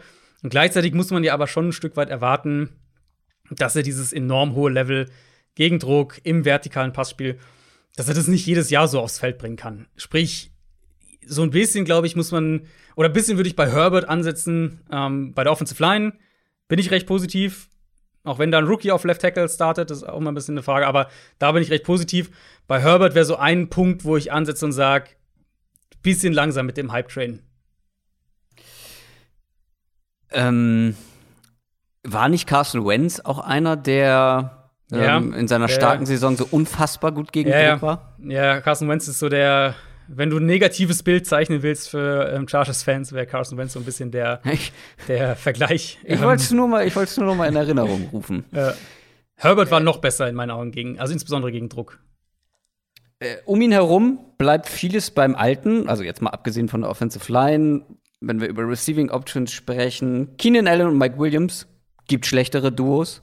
Mhm. Keenan Allen, ja, einer der besten Route Runner der Liga seit Jahren und Mike Williams, der von dem man vielleicht jedes Jahr ein bisschen mehr erwartet, als man bekommt, aber trotzdem ja. als, als Outside Receiver. Ähm, ist ja, kein schlechter. Also nein, also beileibe nicht. Ähm, dahinter wird es, finde ich, aber ein bisschen dünn bei den Chargers. So die, die Qualität in der Tiefe bei den Wide Receivern. Man hat Josh Palmer in der dritten mhm. Runde gedraftet. Was, was hast du zu dem auf dem Zettel? Palmer wäre in meinen Augen der logische Ersatz für Mike Williams nach der Saison. Also sie haben ja, also Williams wird ja der Vertrag auslaufen und Palmer wäre so stilistisch auch, das wäre so der, der den, glaube ich, ersetzen kann. Ähm, der sicher auch als Rookie reinkommen wird, als zweiter Outside Receiver. Tyron Johnson wäre noch so der andere, der ein bisschen eine Entdeckung der letzten Saison war, noch in relativ kleiner Sample Size natürlich. Aber da könnte ich mir vorstellen, dass die Rolle auch ein bisschen größer wird. Also ich denke, sie werden viel Allen Williams natürlich auf dem Feld haben. Mhm. Palmer so wird so langsam rangeführt und Tyron Johnson könnte dann, sagen wir Woche 1 in den drei Receiver-Sets könnte Tyron, Tyron Johnson wäre wahrscheinlich der dritte dann. KJ Hill ist noch da. Richtig. KJ da haben wir Spot etwas mehr erwartet als elf Targets. Ja, das ist fair. Aber gut, wie gesagt, die haben den Ball halt nicht kurz über die Mitte geworfen und äh, ja, das ist andere, das Einzige, was KJ Hill so richtig gut kann. Ja. ja, nee, genau. Hunter Henry ist weg. Das ist so die, die größte Änderung. Jed Cook kommt dafür rein. Ja, mehr Erfahrung, sportlich vielleicht ein leichtes Downgrade, aber kein großes. Ja. Also Henrys wenn Jared ist halt kompletter. Ähm, ja. Aber Cook als Receiver nicht schlecht. Genau. Und im Backfield bleibt auch vieles wie bisher. Es gibt bessere Backfields in meinen Augen in der Liga. Austin Eckler, ja, alles schön und gut, aber für mich noch ein gutes Stück entfernt davon, wirklich ein kompletter Back Three-Down-Back wirklich so richtig sein zu können. Also in manchen Situationen finde ich, ist er dann doch noch limitiert. Ich weiß, du bist ein großer Fan und mhm. als Receiver, als Receiving Back ist er über jeden Zweifel erhaben, aber äh, ich finde, da könnte man noch eine, eine 1B-Lösung gerade für die Short Yardage Sachen, Goal Line, mhm. ähm, für solche Sachen könnte man noch gebrauchen. Da hat man Josh Kelly, Justin Jackson, Larry Roundtree gedra gedraftet. ja. Sie haben es ja immer wieder versucht, ne? In, den, in diesen mittleren Runden. Ähm, haben immer wieder ja. jetzt, äh, gut, Justin Jackson war ein Siebtrunden-Pick, aber der dann ja auch ein bisschen gespielt hat. Dann haben sie äh, natürlich Joshua Kelly letztes Jahr gedraftet, dieses Jahr mhm. Roundtree. Also sie versuchen so ein bisschen den, den Komplementär-Back zu finden. Ja. Ich bin von keinem dieser Backs, ehrlich. Also weder Roundtree fand Nein. ich jetzt, also hat es mir mega angetan, Kelly nicht, Jackson nicht. Also ich bin von keinem von denen jetzt der, der Mega-Fan. Ja, von Josh Kelly habe ich vor der letzten Saison mehr erwartet, aber ich erwarte jetzt deutlich weniger. Ja. Nach dem, was ja. ich letztes Jahr gesehen habe. Und Roundtree war ja einer, der so physisch, athletisch deutlich hinterherhinkt, genau. zumindest was die, genau. was die Werte angeht. Und ja, also pff, das, da muss Austin Eckler schon ganz schön wieder buckeln. ich glaube, also wenn ich heute raten müsste, würde ich denken, dass wir einiges von Justin Jackson sehen dass der irgendwie so, weiß ich nicht, 90 Runs, 120 Runs kriegt, so irgendwo in der Range.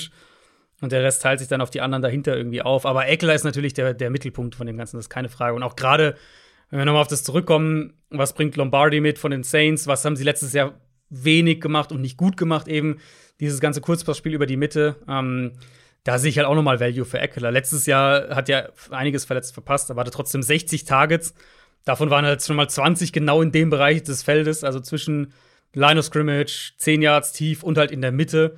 Ähm, also das ist so der, der Matchup-Spieler, den Lombardi natürlich in New Orleans jahrelang gesehen hat mit Alvin Kamara. Ich glaube, da wird, wird auch Eckler's Value noch mal ein gutes Stück nach oben gehen. Keenan Allen natürlich wird da, wird da auch einer sein, der davon profitiert. Was jetzt so die Runner-Rolle angeht, ja, da finde ich, sind sie jetzt auch nicht mega besetzt, aber ehrlicherweise dann halt lieber das ganze Geld, was sie in die O-Line gesteckt haben, in die O-Line stecken und dann hoffen, dass halt einer von den Backs daraus was machen kann. Kommen wir zur Defense. Sie haben jetzt Defensive Mastermind an der Seitenlinie, ähm, der wirklich letztes Jahr beeindruckende Dinge mit den Rams veranstaltet hat. Und wenn er in ähnlich kurzer Zeit, zumindest schematisch, etwas etablieren kann bei den Chargers, wie er das bei den Rams in kurzer Zeit hinbekommen hat, dann wird auch diese Defense sehr, sehr spannend sein. Wobei man dazu sagen muss, glaube ich, die individuelle Qualität, die er bei den Rams hatte, hat er so nur zum mhm. Teil bei den Chargers. Aber wenn wir allein darauf schauen, dass ein Derwin James zurückkommt, das könnte schon irgendwie in irgendeiner Form so eine Art Gamechanger sein in dieser Defense, weil der passt doch perfekt zu diesem ja. flexiblen, ultra variablen Ideen, die, die Brandon Staley mitbringt, oder? Ja, denke ich auch. Und auch gerade eben, wenn wir davon reden, dass sie vielleicht eher, dass du eine leichte Box spielst und dann viel von den Safeties auch in puncto Antizipation verlangst. Also, das ist ja auch eine Rolle, wo er eigentlich sehr, sehr gut sein sollte. Ähm, darauf hoffe ich auf jeden Fall. Und dann, so der Quervergleich wäre natürlich Aaron Donald, Joey Bosa. Bisschen andere Position, aber ist also dein individuelle Elite-Pass-Rusher und Bosa ist ein Elite-Pass-Rusher. Also, ich würde mhm. den ich glaube, wenn ich jetzt Edge Rusher, ich habe Edge Rusher nicht gerankt, ich wollte es eigentlich diese Offseason noch machen, vielleicht mache ich es auch noch. Ähm, aber ich glaube, ich hätte den Top 5 unter Edge Rushern ligaweit und, und das ist so dann einer, der halt 1 gegen 1 und, und auch 1 gegen 2 Matchups sozusagen zieht und, und gewinnen kann. Was halt so ein bisschen fehlt, ist das Gegenstück dahinter. Und vielleicht wird ja. es Dervin James sein, also sozusagen der Jalen Ramsey dann, wenn wir, wenn wir jetzt so ganz plump im Vergleich bleiben. Ähm, aber natürlich hat die Rams Defense letztes Jahr auch viel davon profitiert, dass sie halt einmal den Spieler in der Front hatten, der halt irre viel Aufmerksamkeit auf sich zieht, trotzdem brutal viel Druck auf den Quarterback macht und dann dahinter halt den Elite Corner, der halt mal in der einen Woche den Nummer 1 Receiver ausschaltet, in der nächsten aber auch mal rumgeschoben wird, mal ins Slot geht, je nachdem, was die gegnerische Offense halt präsentiert. Und den haben sie jetzt die Chargers nicht. Vielleicht in einer abgeänderten Variante wird Dervin James das sein, aber da sehe ich auf jeden Fall einen ein Unterschied. Und natürlich ist Aaron Donald noch mal, noch mal eine andere Kategorie als, äh, als Joey Bosa, auch wenn ich Bosa sehr, sehr hoch ranken würde. Ja, Aaron Donald spielt, was das angeht, irgendwie so ein bisschen in der eigenen Liga. Ja, vor allem mit der sagen. Konstanz. Ja. Äh, trotzdem gibt es noch ein paar mehr Fragezeichen, finde ich, weil man ja auch einige Spieler verloren hat. Also, wenn wir beim Pass Rush mal bleiben, Joey Bosa ja, aber Melvin Ingram ist weg, mhm. beziehungsweise ist so der neue Jadavian Clowney, hat immer noch keinen neues Team. Ja. Ähm, Jerry Tillery, da wartet man immer noch so ein bisschen auf die Breakout-Saison, glaube mhm. ich. Mhm. Man hat Linebacker Perryman verloren. Äh, haben wir letzte Woche drüber gesprochen, ist bei den Panthers. Desmond King verloren, Casey Hayward abgegeben all, und auf der anderen Seite nicht so viel ausgeglichen dazu gewonnen. Also Ja. klar, man hat äh, mit Asante Samuel auf Cornerback einen, was war Second Rounder investiert, ne? Aber Mhm. da gibt es auch so ein paar Fragezeichen in dieser Defense. Ja, und es ist auch ein Rookie-Corner, der wahrscheinlich eher im Slot spielen wird, vermute ich. Ähm, ja, es ist halt schon ein bisschen Bosa und dann halt lange nichts. Und ich mag Melvin Ingram echt auch immer noch. Ich glaube, dass der, der wartet jetzt wahrscheinlich halt, bis er ein gescheites Angebot kriegt und dann wird er sich auch warten, dass er ein Angebot kriegt von einem Team, was, was ernsthafte Playoff-Chancen hat. Weil Die als Chargers. vielleicht die Chargers. Ähm, als so ein Situational Pass Rusher, glaube ich, kann der immer noch einer Defense echt helfen. Hatte letztes Jahr ja auch in, in sieben Spielen, hat er 28 Quarterback Pressures gehabt. Jetzt nur mal so zur Einordnung: Ingram war mit 236 Pass Rush Snaps nach, äh, nach Quarterback Pressures sortiert, der zweitbeste Pass Rusher der Chargers letztes Jahr. Obwohl halt beispielsweise ein Jerry Tillery über 200 äh, Pass Rush Snaps mehr hatte. Klar, ist ein bisschen eine andere Position, Inside versus Outside, aber diese zweite Präsenz da, die fehlt ihnen schon ein bisschen. Die Hoffnung kann und darf, glaube ich, auch sein, dass Uchenna Nwosu den nächsten Schritt macht. Das wäre so der, ich glaube, wenn ich einen Breakout-Kandidaten Ja. in der Defense rauspicken müsste, wäre es wahrscheinlich eher. Das ist Mhm. aber äh, jährlich grüßt das Murmeltier. Das haben letztes Jahr auch schon einige. Ja, gut, jetzt gesagt. wird er halt starten. Das ist halt, jetzt wird er halt, jetzt wird er halt starten, sofern sie nicht noch einen holen. Und ich finde eher, der, der Ansatz, der Kritikpunkt ist halt, du brauchst diesen Breakout auch irgendwo. Weil du bekommst von Bowser zwar Elite Production, aber es fehlt einfach die zweite Säule daneben. Und sie haben halt eben auch nicht die, sie haben auch nicht die Qualität in der Interior Line, wie es beispielsweise die Rams haben, die ja eine sehr tiefe Defensive Line insgesamt dann zum Teil gerade in, in, im Zentrum über die letzten Jahre immer wieder hatten. Mm, Und ich meine, wir wissen jetzt natürlich nicht genau, wie Brandon Staley das spielen lässt bei den, bei den Rams, aber war jetzt seine Herangehensweise, Herangehensweise halt nicht, dass er super viel blitzt, zum Beispiel, um dem Pass Rush zu helfen. Und dann die Linebacker. Also, ich war bei Kenneth Murray ja eh nicht so hoch pre-Draft, für den die Chargers damals nochmal in die erste Runde zurückgegangen sind. Hat jetzt auch eine wackelige Rookie-Saison. Wir hatten das Thema Linebacker, Rookie-Linebacker ja letzte Woche relativ ausführlich. Also da denke ich schon, dass da auch noch mal eine Weiterentwicklung stattfinden wird. Aber er verliert halt eben einen Perryman neben sich, der Ja. dann letztes Jahr erst in der zweiten Saisonhälfte gestartet hat, aber der dann auch echt gut war. Also im, unterm Strich sehe ich die Linebacker-Gruppe tendenziell auch eher schwächer.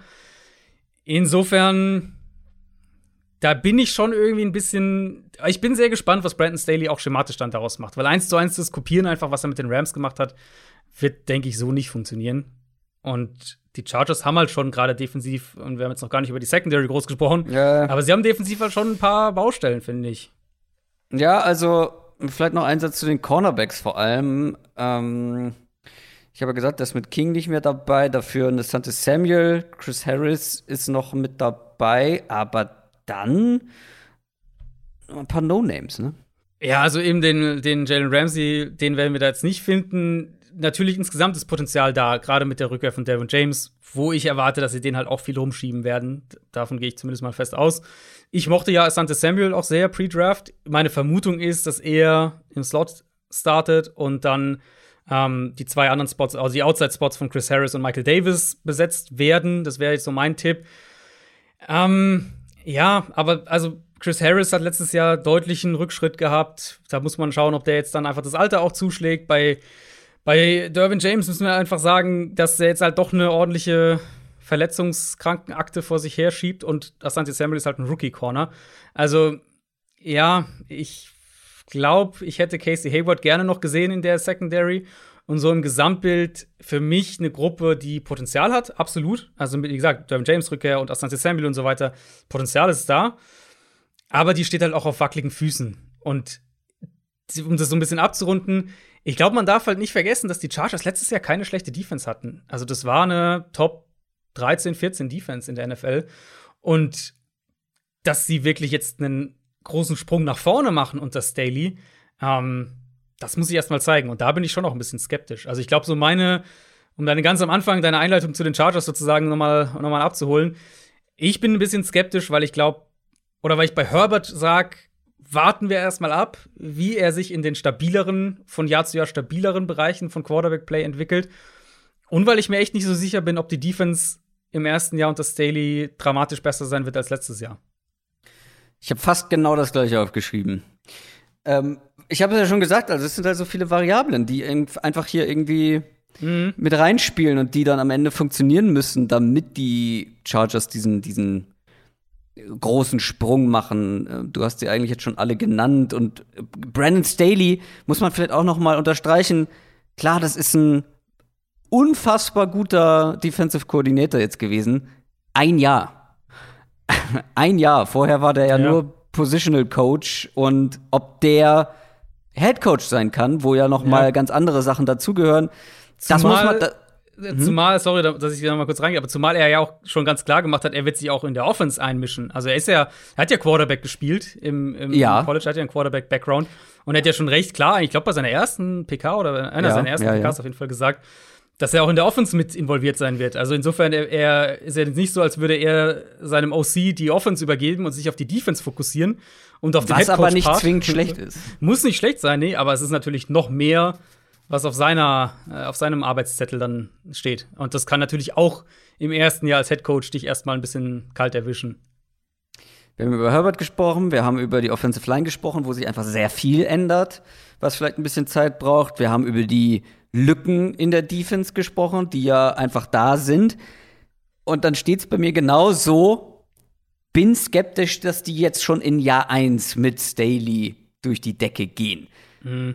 Aber damit jetzt die Chargers-Fans nicht äh, zu schlecht gelaunt irgendwie weiterhören, das Upside ist riesig.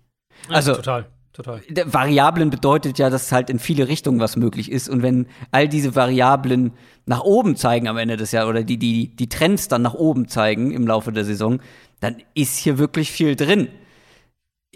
Also, wenn man letzte Saison gesehen hat und, und weiß, dass die trotz dieser Offensive Line und trotz dieser bitteren Niederlagen, die es ja wirklich reihenweise gab, trotzdem noch sieben Siege geholt haben, da muss man schon fast davon ausgehen, dass sie mehr Siege holen dieses Jahr, oder? Mm, ja, was ich mir halt vorstellen könnte, ist ein Saisonverlauf, der holprig anfängt mit eben den ganzen Neuerungen. Man darf ja auch nicht vergessen, also bei allem, bei aller äh, Herbert ähm, oder wo ich jetzt sage, wo ich Herbert sozusagen fordere, man muss ihn ja insoweit auch wieder ein Stück in Schutz nehmen, als dass er halt im zweiten Jahr eine neue Offense lernen wird und, und neue, neue, ja. neue Terminologie und alles. Ähm, und dann haben sie ein sehr, sehr knackiges Auftaktprogramm. Die Chargers ersten sechs Spiele sind Washington, Cowboys, Chiefs, Raiders, Browns und Ravens. Also Auftaktprogramm hat es ordentlich in sich. Ähm, und ich könnte mir vorstellen, dass es am Anfang so ein bisschen sich einspielen muss, aber dass es dann in der zweiten Saisonhälfte so den klaren Aufwärtstrend gibt und wird dann halt so ein bisschen am Ende, was, war, was haben sie, sieben Spiele haben sie letztes Jahr gewonnen. Mhm. Sagen wir, sie gewinnen am Ende acht oder neun in der kommenden Saison. Mhm. Aber das Gefühl halt aus der Saison raus wird sein, nächstes Jahr ist halt der Breakout. Und dann, da sind sie halt dann echt auf dem äh, Playoff und mehr Trip. Also, das wäre so ein Saisonverlauf, den ich mir bei den Chargers jetzt äh, sehr, sehr gut vorstellen könnte in der Prognose. Ich bin, ich bin sehr gespannt auf deine Endprognose, was diese Division angeht. Ich kann es auch so überhaupt nicht einschätzen. Ähm, Gerade weil du schon Andeutungen gemacht hast, dass du bei den Raiders ein paar Hot Takes vorbereitet hast, aber ich weiß oh ja. nicht, in welche Richtung die gehen. Ich glaube, bei den Chargers bin ich grundsätzlich noch ein Ticken optimistischer. Ich glaube auch, dass es holprig losgehen kann. Aber dann irgendwann wird die Qualität der Line reinkicken. Mhm. Dann wird die Qualität von Staley, glaube ich, mit, mit seinen Ideen in der Defense mehr Früchte tragen. Ticken optimistischer. Und also du hast sie dann aber mit zweistelligen Siegen. Also wenn ich sage neun Siege und du bist optimistischer, dann hast glaub, du sie mit zweistelligen. Ich, ich glaube, ich bin bei zehn jetzt mal okay. aus dem Bauch raus. Okay. Bei den Raiders sieht das anders aus. Die Raiders hatten eine 8 und 8 Saison. Hey, eine 8 und 8 Saison. Schön, wird es nie wieder geben, John Gruden. Ja, richtig, Kann er sich noch so sehr anstrengen, wird er nicht mehr erreichen können. In der ersten Saisonhälfte lief es auch für die Raiders letztes Jahr richtig gut. Haben sich richtig gut geschlagen, besser als ich erwartet hätte. Ab Woche 11 hat man dann aber nur noch zwei Spiele gewonnen. Das, was dann folgte, war eine ereignisreiche Offseason. Mal wieder. Äh, mit vielen kontroversen Entscheidungen. Fangen wir mal ausnahmsweise bei der Defense an. Weil A war die mal wieder sehr schlecht bei den Raiders, obwohl man sehr viele Ressourcen da in den vergangenen Off-Seasons reingesteckt hat. Und B hat man einen neuen Defensive Coordinator, der das Ganze jetzt irgendwie fixen soll. Gus Bradley, haben wir schon drüber gesprochen, erfahrener Mann. Äh, kennen vor allem Seahawks-Fans von vor ein paar Jahren, hat diese Defense komplett umgekrempelt und äh, sehr viel besser gemacht. Ähm, ist dann als Head Coach bei den Jaguars gescheitert und zuletzt war er bei den Chargers Defensive Coordinator. Ich kann sehen, warum man hier optimistisch ist. Kennt auch John Gruden aus der Zeit von den Bucks damals, aber er gilt auch so ein bisschen, berichtige mich da gerne, aber das, was ich so gehört habe, ist auch so ein bisschen Oldschool-Style. Ähm, mhm. Oldschool-Coach ja. in mhm. gewissen Teilen. So, jetzt bei der Defense hat man wieder Ressourcen reingesteckt. Fünf Draft-Picks zum Beispiel, unter anderem Trevor Merrick, den Safety in der zweiten Runde, zwei Linebacker in der dritten Runde mit Malcolm Coons und Divine Diablo. Man hat in der Free Agency investiert, Yannick Ngakwe geholt, Casey Hayward, Solomon Thomas, Quinton Jefferson. Und grundsätzlich war ja auch letztes Jahr schon Talent da. Also wir haben über Corey mhm. Littleton gesprochen, der letztes Jahr kam. Wir haben über Nick Kwiatkowski gesprochen, die beiden Linebacker. Wir haben über Jonathan Abram gesprochen. Das sind ja alles Leute, die mit großen Vorschusslorbeeren zu den Raiders gekommen sind und dann enttäuscht haben. So ein bisschen HSV-Style. Überall spielen sie gut und dann kommen sie zu den Raiders und spielen schlecht. Ähm, was spricht denn jetzt aus deiner Sicht dafür, dass, um zu Gus Bradley vielleicht nochmal zurückzukommen, dass Gus Bradley jetzt aus der in Teilen ja durchaus talentierten Truppe auch eine, eine sagen wir, bessere Defense macht. Also sie waren letztes Jahr ja eine der fünf, sechs schwächsten Defenses in der NFL. Das muss man ja ganz klar sagen. Also wenn wir nach, nach EPA gehen oder auch, also wenn man sich einfach nur angeschaut hat, Raiders waren ja wirklich ja. eine der schlechtesten Defenses in der Liga. Ja, und also dann halt mit dem, mit dem Wissen, wie viel man da schon investiert hat. Genau, genau, genau. Ähm, mein erster Hot Take geht auch genau in die Richtung, weil ich sage, die Raiders werden eine Top 16 Defense haben in der kommenden Saison. Ich glaube, dass die Raiders mhm. ins obere Liga-Mittelfeld oder zumindest ins Liga-Mittelfeld halt klettern werden. Mhm.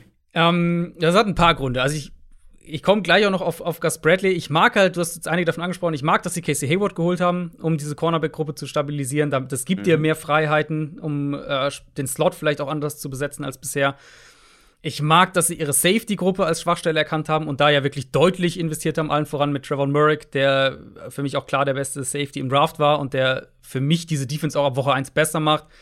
Ähm, ich mag die Spieler, die sie für die Front geholt haben. Quinton Jefferson für mich einer der unterschätzten Interior Pass Rusher in der NFL. Und Yannick Ngakwe, der halt eine persönliche Connection und Vergangenheit mit Gus Bradley hat, der in Jacksonville schon unter ihm gespielt hat und da seine beste Saison auch hatte. Um, ähm, und ich mag, dass sie Gus Bradley geholt haben als neuen Defensive Coordinator, weil, also zum einen, wir haben gerade gesagt, die Chargers hatten letztes Jahr keine schlechte Defense. Das war seine Defense. Und ich kann mir eben vorstellen, mit diesem, mit dem, was sie haben an Spielern, und da setze ich euch gerade auch auf einen, auf einen Corey Littleton oder auch auf einen Jonathan Abram, ähm, der ja bisher auch recht enttäuschend war eigentlich.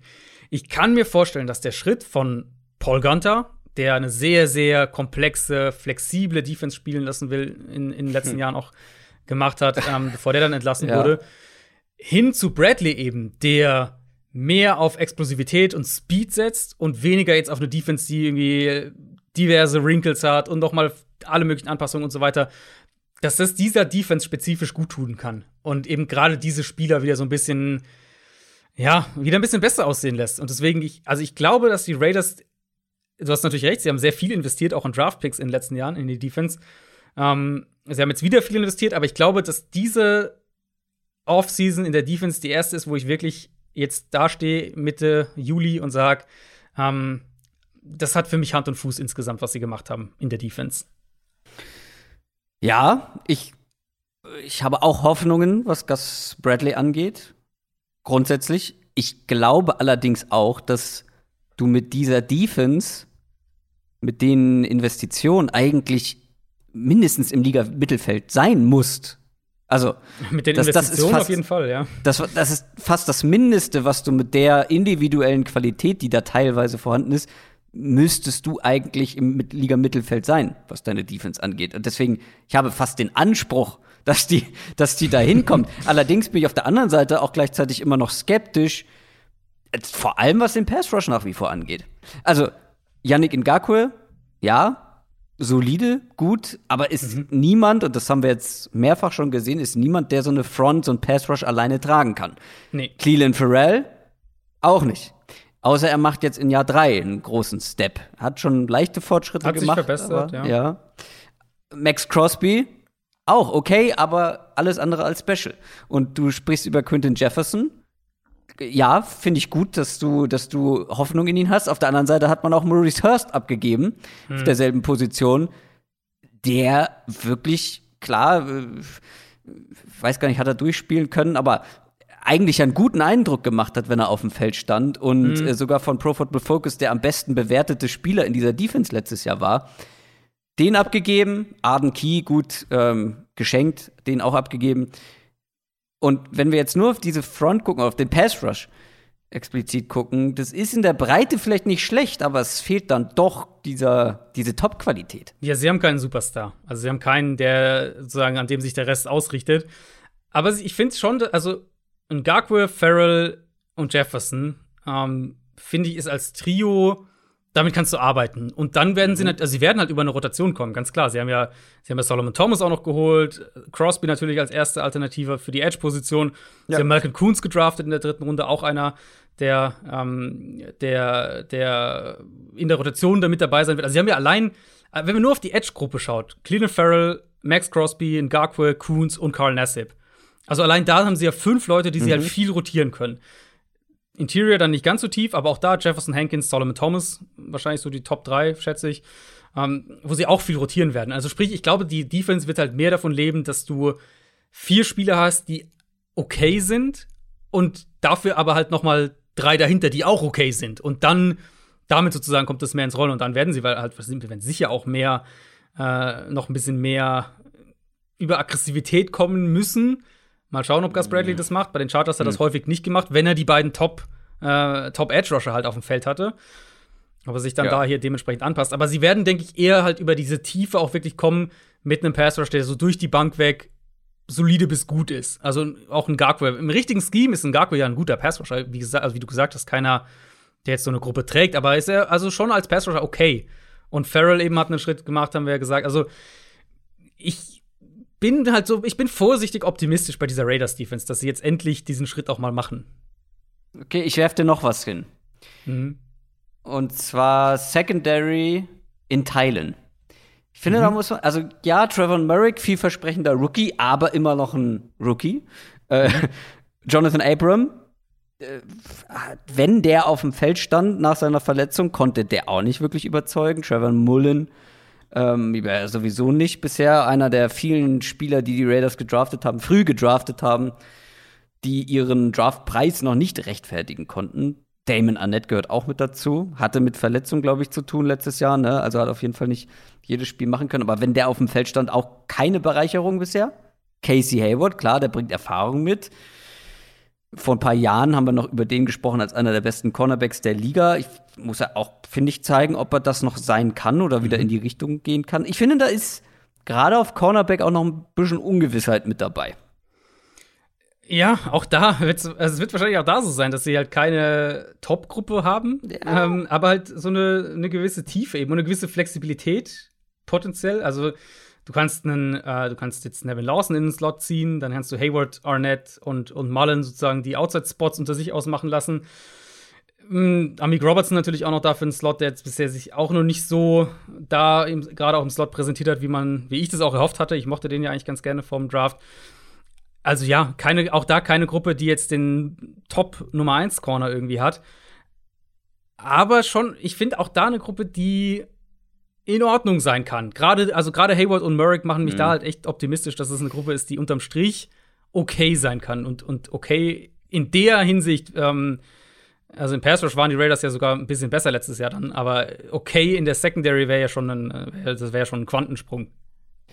Ja, ich frage mich nur gerade, wenn du keine Elite-Qualität im Pass Rush und keine Elite-Qualität äh, in der Secondary hast, also mir fehlen da die, die Real-Life-Beispiele einer, einer guten Defense, die ohne beides ausgekommen ist. Ohne wie ich mein? ja. Also deswegen. Ohne, ohne Stars, ohne Ja. Playmaker, so richtige Ja. Star-Playmaker. Ja, nee, deswegen würde ich sie halt auch nicht in die Top Und die Ravens 10 zählen setzen. nicht.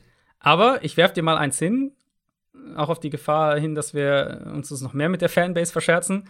Ähm, die haben einen Difference Maker. Aber ansonsten halt finde ich auch viel Durchschnitt. Das sind die Colts letztes Jahr. Und so wie die Colts auch gespielt haben defensiv. Die haben natürlich Buckner. Genau. Buckner ist halt der eine. Ja. Aber dafür würde ich halt, aber dafür würde ich eben sagen, gib mir die Top 6 Gruppe äh, Defensive Line der Raiders über die Top 6 Gruppe Defensive Line der Colts mit Pro in Prognose auf die kommende Saison. Ah, da, da konnte ich jetzt nicht ganz folgen. Also die sozusagen die, die, die vier Starter plus die zwei dahinter in der Rotation ja. finde ich bei den Raiders für die kommende Saison besser als bei den Colts. Die Colts haben halt den einen, die haben halt Buckner ja, als, ist, als genau, aber es ist immer, es gibt irgendwie so einen Leuchtturm überall. In, Genau, in, es gibt, es gibt, okay, lass mich überlegen. äh, wie gesagt, die Ravens zählen nicht, weil deren Durchschnittsniveau ist auf jeder Position halt noch mal und die haben auch star Die Ravens haben Stars, ja. Ja, ich, ich war jetzt gerade nur beim Pass Rush, aber äh, auch da sind ja äh, gut nicht die ganz großen Stars, aber sehr gute Spieler dabei. Nimm die Cardinals Defense letztes Jahr. Cardinals Defense War- letztes Jahr hatte keine Stars. Also und die Richtig. Stars, die Und da waren, haben schlecht war- gespielt. Aber wie gut, ja gut, ja gut, aber zählt das? Also äh, Patrick Peterson, ehrlich, also da gibt mir Casey Hayward über Patrick Peterson, ehrlicherweise, an dem Punkt jetzt. aber waren Karriere. die, waren die Cardinals eine Top 16 Defense? Ja, absolut. Auf die Saison gesehen, absolut. Okay. Die waren, ich glaube, die waren sogar, die müsste man eigentlich sogar Richtung Top 12 fast schieben. Spielen natürlich völlig anders, das muss man schon fairerweise sagen. Also spielen natürlich völlig anders schematisch jetzt als, äh, als das, was ich von der Raiders Defense erwarte. Aber ich sehe eine Raiders Defense, die halt, wenn das so ineinander greift, die halt mit Tempo spielen kann, die wirklich auch mit dieser Explosivität spielen kann und eben viel mehr darüber kommen wird. Ob das dann am Ende funktioniert, ob sie halt diesen einen Elite-Pass-Rusher bräuchten, damit es funktioniert. Das, äh, das werden wir heute nicht klären können, aber es ist, also ist ein absolut fairer Einwurf. Ich glaube, dass sie halt in der Breite gut genug sind dann in dieser Front, um das äh, sozusagen, um das äh, zu maskieren, gewissermaßen, dass sie den halt nicht haben. Ähm, aber deswegen sehe ich sie ja auch nicht irgendwie als Top 10 Defense oder sowas, aber halt so, sagen wir mal, zwischen 13 und 17, halt so in diesem Mittelfeld bis oberen Mittelfeld. Ich glaube, das könnten sie schaffen dieses Jahr. Und das, also selbst, selbst 17 wäre ja schon ein Riesensprung zu letztem Jahr. Bin ich ja mal gespannt, was du dir für optimistische Hot Takes bei der Offense überlegt hast. Die Offense war deutlich besser als die Defense der Raiders letztes Jahr und auch noch mal besser, als man das erwartet hat. Und wenn ich Mann sage, meine ich auch wieder mich. Ähm, das lag vor allem daran, dass Derek Carr richtig gut gespielt hat. Über weite Teile der Saison zumindest. Ähm, auch in so Bereichen, in denen man das Derek Carr gar nicht mehr zugetraut hat. Ne? So Big Plays, tiefe Bälle, Ja, ja. super Äh, Connection zu Nelson Aguilar gehabt. Ähm, und das, obwohl die Offensive Line, die ja vor einem Jahr, also vor zwei Jahren, noch so richtig stark war, da echt einige Leute dann letztes Jahr verletzt ausgefallen sind und die halt einfach nicht mehr so stark war. Über Derek Carr, ja, lass uns mit Derek Carr anfangen. Der hat eine sehr gute Saison gespielt. Trotzdem fehlt in meinen Augen immer noch was. Dieses letzte bisschen, dieses, dieses letzte bisschen, dieses Besondere, um aus einer guten, aber nicht sehr guten Offense um ihn herum, aus guten, aber nicht sehr guten Umständen für einen Quarterback, halt eine sehr gute Offense zu machen. Es war sehr kompliziert ausgedrückt. Ich hoffe, man konnte mir folgen. Aber dieses gut, aber nicht sehr gut, glaube ich, habe ich mir noch mehrfach als Notiz Ja, aufgeschrieben bei ja. dieser Offense. Also, was ich damit meine, ist, die Playmaker um ihn herum sind gut, aber halt nicht Ligaspitze. Da sind viele Receiver zum Beispiel dabei, wo man sagt, ja, ist okay. Also, ist ja schön, dass er eine gute Verbindung zu Nelson Aguilar hatte. Er ist aber nicht mehr da. Ja, jetzt braucht er eine gute Verbindung zu einem anderen Spieler. John Brown hat man geholt, so als vielleicht die, ähm, ja, die, die, die Speed-Waffe, die, den Deep Threat in dieser Offense. Willie Snead ist mit dabei. Hunter Renfro hat im Slot eine gute Saison gespielt. Brian Edwards ist da und natürlich Henry Rux, der in sein zweites Jahr kommt. und bislang ja auch eher enttäuscht hat. Also, wenn ein Nelson Aguilar deine Rolle besser spielt als du, mhm. der da eigentlich für gedraftet wurde, also denken wir ja zumindest, muss man sich vielleicht Gedanken machen. Aber ähm, bei Henry Ruggs muss man vielleicht noch abwarten, der kann auch noch einen Schritt machen. Ähm, um diese, diese Playmaker noch abzuhaken, du hast zwei Elite-Waffen in meinen Augen. Darren Waller, haben wir drüber gesprochen, einer der besten Receiving Titans der Liga. Und Josh Jacobs, einer der besten Running Backs der Liga. Sieht man vielleicht bei den Raiders anders, sprechen wir vielleicht noch drüber. Aber was ich damit insgesamt sagen will, ist, das ist zwar alles ganz nett, aber eben nicht sehr gut. Und ich weiß halt nicht, ob Derek Carr die Qualität hat, ja. selbst wenn er gut spielt, um dann dieses gute Niveau aus diesen guten Playmakern eine sehr gute Offense zu kreieren. Carr ist halt immer so Quarterback 11 bis 15 irgendwie. Der ist halt immer so in der Good Not Great Kategorie. Das ist halt immer so sein. Ich, ich, ich also ich, ich tue mich ja manchmal fast ein bisschen schwer, Derek Carr auch ähm, zu kritisieren in dem Sinne, was, was, äh, ja, was er also macht, weil er spielt halt nicht schlecht. Also er spielt, er spielt eigentlich überhaupt nicht schlecht. Er hat offensichtlich halt klare Probleme, wenn er, wenn er viel mit Pressure zu tun hat, aber ähm, er kann ja auch dieses vertikale Passspiel. Er macht es teilweise zu wenig. Letztes Jahr war es sehr, sehr gut, aber in den Jahren davor macht es teilweise zu wenig. Ähm, aber er hat viele positive Qualitäten und er kann halt eine gute Offense auch gut umsetzen. Ich glaube, das ist so sein, sein Ding. Aber wie du gesagt hast, er packt nicht noch dann noch mal zwei Schippen drauf und macht aus einer guten Offense eine sehr gute Offense. Das ist halt und das wird sich genau. auch nicht mehr ändern. Genau. Das muss das man ganz klar sagen. Ähm, die Aguilar-Rolle, ja, war er natürlich dieser, ähm, ja, so ein bisschen aus dem Nichts hat er die zweitmeisten Touchdowns bei Downfield-Pässen in der NFL letztes Jahr. Brown wird, ist da so ein, wäre der logische Ersatz, ähm, aber irgendwo ja auch eine Absicherung, glaube ich, weil Rux ist ja an sich prädestiniert für diese Rolle. Ja, der, genau. diese Speedster-Downfield-Rolle ist ja eigentlich genau sein Ding der jetzt nicht unbedingt die, die scharfen Cuts läuft, wie jetzt ein Jalen Waddle beispielsweise, der andere Bama Receiver, der dieses Jahr kam. Das ist jetzt nicht unbedingt sein Spiel, aber er ist ja einer, der halt wirklich auch Downfield am Catchpoint gewinnen kann und halt natürlich mit seinem Speed. Und sonst läuft die Offense halt über Waller, über Renfro, über diverse Pässe zu, diver zu diversen Running Backs. Ähm, letztes Jahr über 100 Targets zu Running Backs in dieser Offense verteilt. Und Raiders sind ja auch ganz klar keine 11 Personnel Offense. Also das ist nur grob die Hälfte ihrer Offense Snaps. Die sind sehr sehr aktiv, was Personnel Groupings mit mehreren Titans angeht. 12 Personnel, 22 Personnel, 13 Personnel, also wo sie zwei oder drei Titans auf dem Feld haben. Ähm, und daraus kreieren sie halt auch viel mehr Matchups. Also Waller ist natürlich logischerweise dahinter ein Foster Moreau dann. Sie kreieren über die Titans auch richtig viele Matchups und gehen dann auch ins vertikale Passspiel. Ähm, und da haben, hat, das hat letztes Jahr viel, viel besser funktioniert. Ich hoffe, dass sie das auch beibehalten können, auch ohne dann Aguilar mit einem anderen Receiver in der Rolle. Was sie kurioserweise nicht sind, obwohl sie den Ball eigentlich gerne laufen und obwohl sie den Ball, obwohl sie auch Run-Konzepte haben, die mit den, mit den Passing-Konzepten zusammenarbeiten. Das ist ja der, der entscheidende Punkt sozusagen für Play-Action. Ähm, sind kein gutes Play-Action-Passspiel-Team. Äh, kein, kein Team, was im Play-Action-Passspiel sonderlich gut wäre, obwohl sie viel mit den, mit den Titan-Sets auch machen, wie gesagt, wo die, die Formation und so weiter und die Personnel-Groupings ist eigentlich so, eigentlich müssten sie das fördern, aber Play-Action ist nicht ihre Stärke.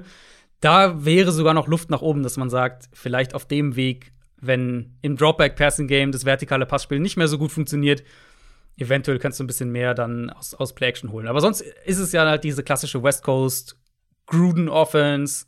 Wie gesagt, 12 Personnel, mehrere Titans, viele Pässe auch zu den Running Backs, sehr, sehr viel im Kurzpassspiel. Und dann der gelegentliche Deep Shot. Und das setzt Derek Carr sehr gut um. Mehr würde ich mhm. halt nicht erwarten. Mehrere Pässe zu den Running Backs, sagst du? Mhm. Dann sprechen wir doch mal über die Running Backs. Da hat man nämlich einen neuen verpflichtet, ja. Kenyon Drake.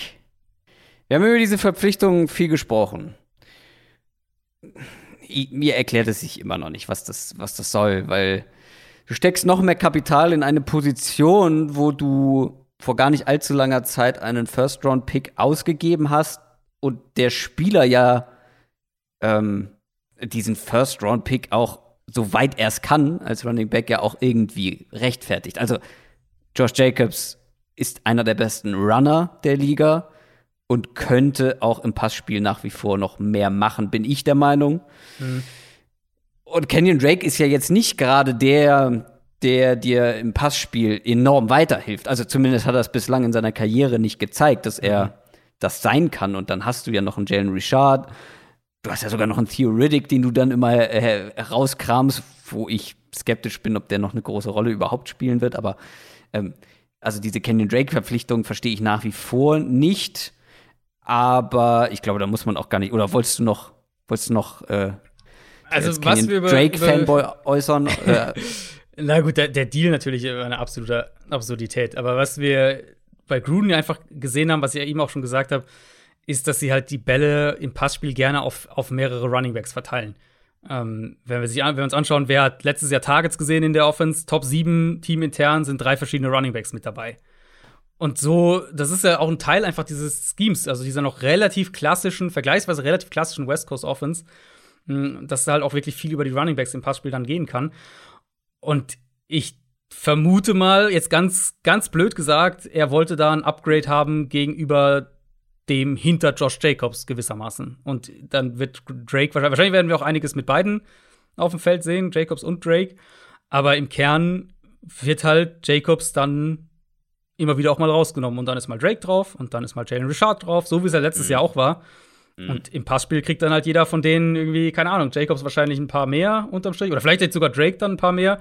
Aber ich schätze mal, irgendwie werden sich Jacobs und Drake zusammen irgendwie 60 65 Targets im Passspiel aufteilen, wie auch immer mhm. die dann genau verteilt werden. Und so wird es dann auch wieder, wieder durchrotiert, inklusive natürlich dann auch Jalen Richard. Wir müssen aber noch kurz über die Line sprechen, obwohl wir das schon viel gemacht haben in dieser Offseason, weil das war wirklich wild, was da los war. Einfach mal diese Line halbwegs auf den Kopf gestellt.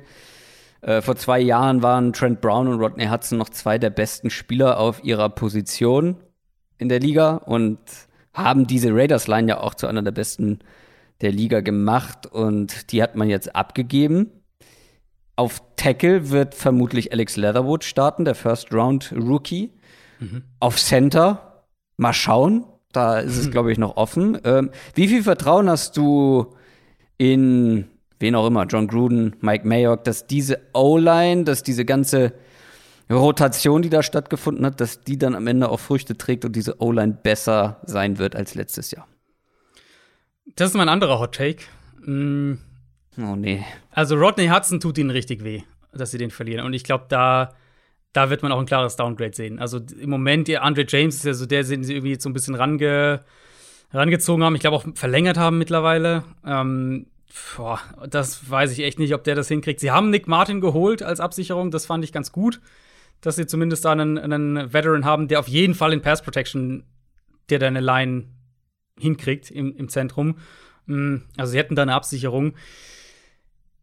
Ja, sie haben viel Umbruch. Und das muss ich erst einspielen. Gleiches Thema wie bei anderen Teams, die viel in der Line ändern. Wie gesagt, ist ja ein bisschen ein Thema in der Division. Sie verlieren Gabe Jackson, okay, dafür bekommen sie Richie Incognito zurück, der sich früh verletzt hat, letztes Jahr dann ausgefallen ist und der, glaube ich, Jackson zumindest gleichwertig ersetzt. Ähm, Denzel Good, der bleibt im Vergleich zum letzten Jahr. Colton Miller natürlich, der bleibt, der sich auch echt gemacht hat. Und Right Tackle, also Brown ist ein guter Right Tackle und der ist weg, aber der hat auch nur 282 Snaps gespielt letztes Jahr. Da wird Leatherwood starten, der, der erste Runden-Pick. Und im Vergleich zu den anderen Right Tackles, also die äh, alles, was nicht Trent Brown ist, gewissermaßen, die letztes Jahr für die Raiders da gespielt haben, glaube ich, dass Leatherwood das Level zumindest halten kann, vielleicht sogar ein Upgrade darstellt. Und insofern, ich erwarte insgesamt auf die Line gesehen schon einen kleinen Drop-Off. Einmal dadurch, dass es sich alles erstmal zusammenfinden muss und weil sie auf Center definitiv ein klares Upgrade, äh, Downgrade haben werden.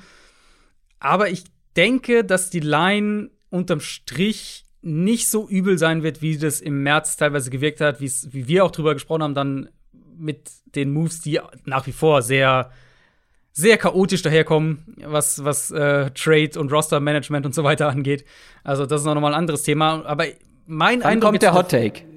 Der, also, der Hot Take für mich ist, dass die Line nicht das Problem sein wird, dass wir nach der Free Agency dachten, dass sie sein wird. Ich glaube, die Line wird irgendwo im Liga-Mittelfeld sein.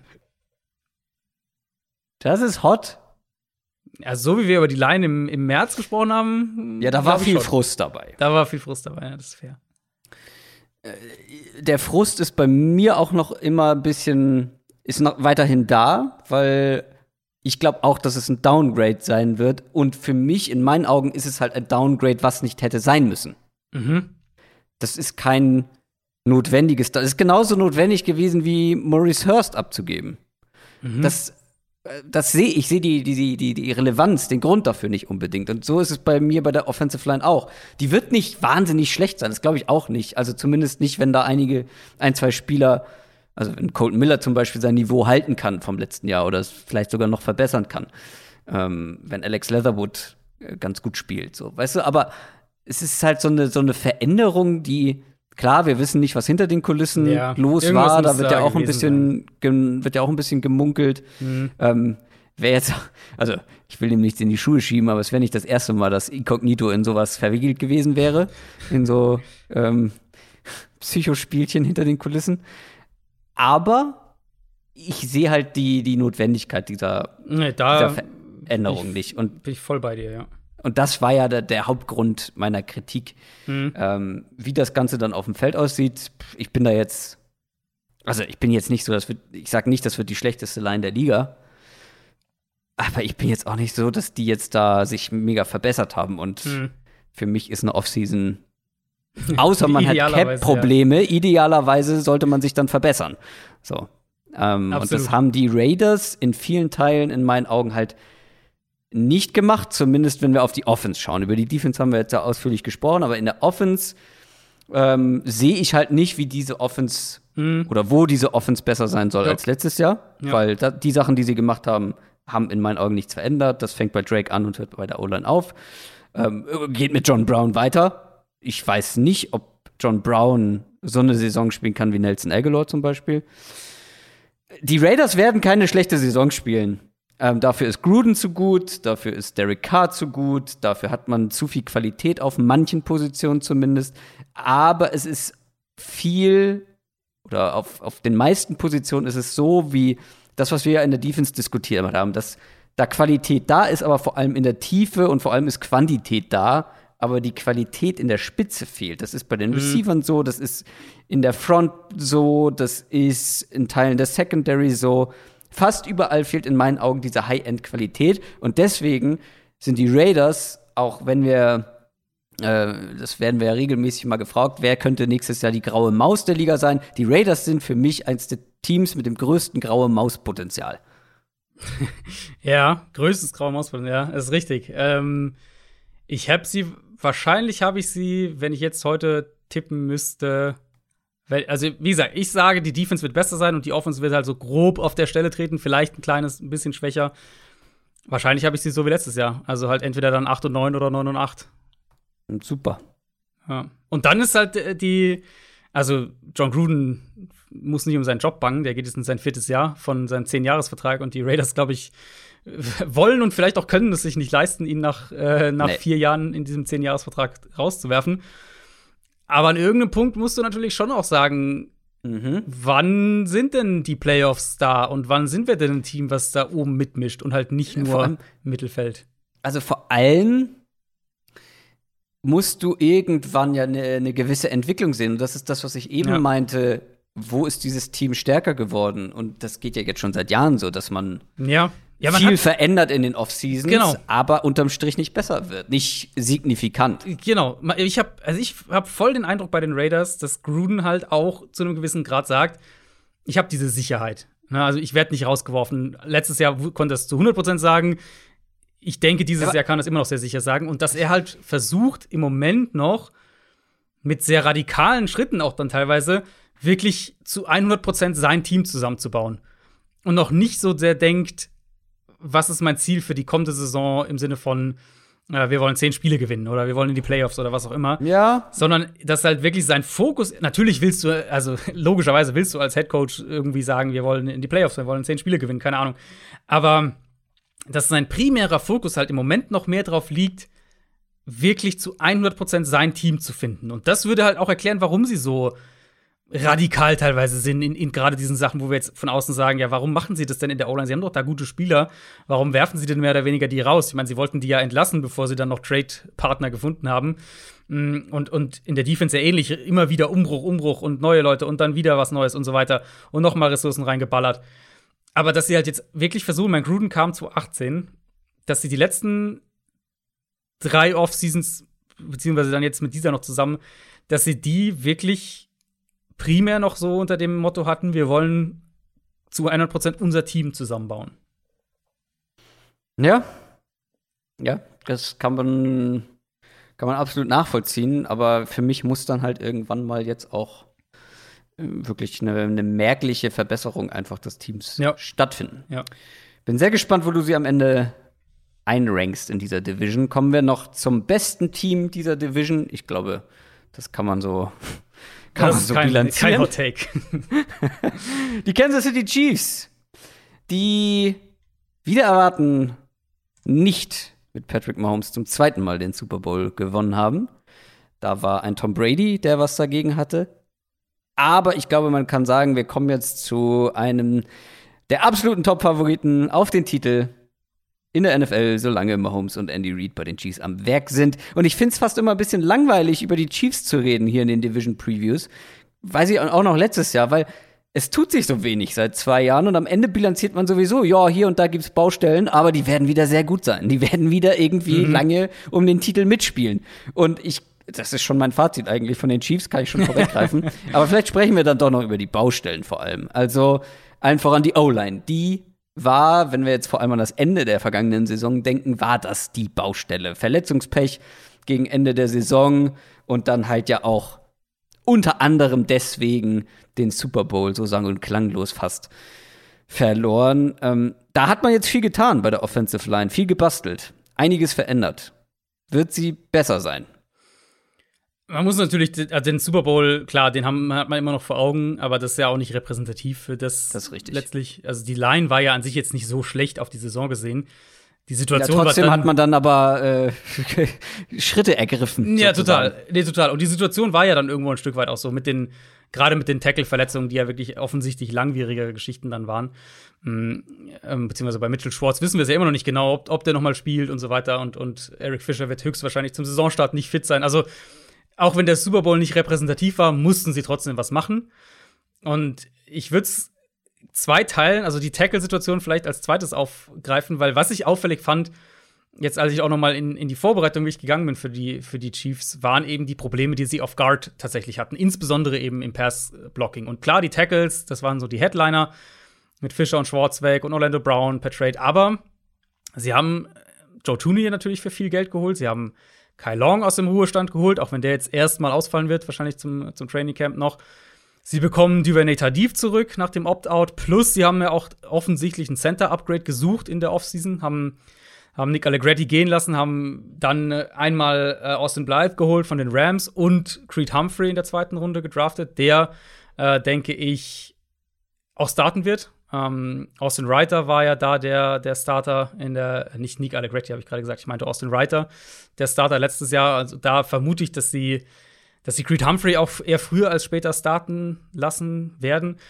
Warum ich da so ausführlich drauf eingehen wollte, Patrick Mahomes hat ja nicht viele Schwächen in seinem Spiel.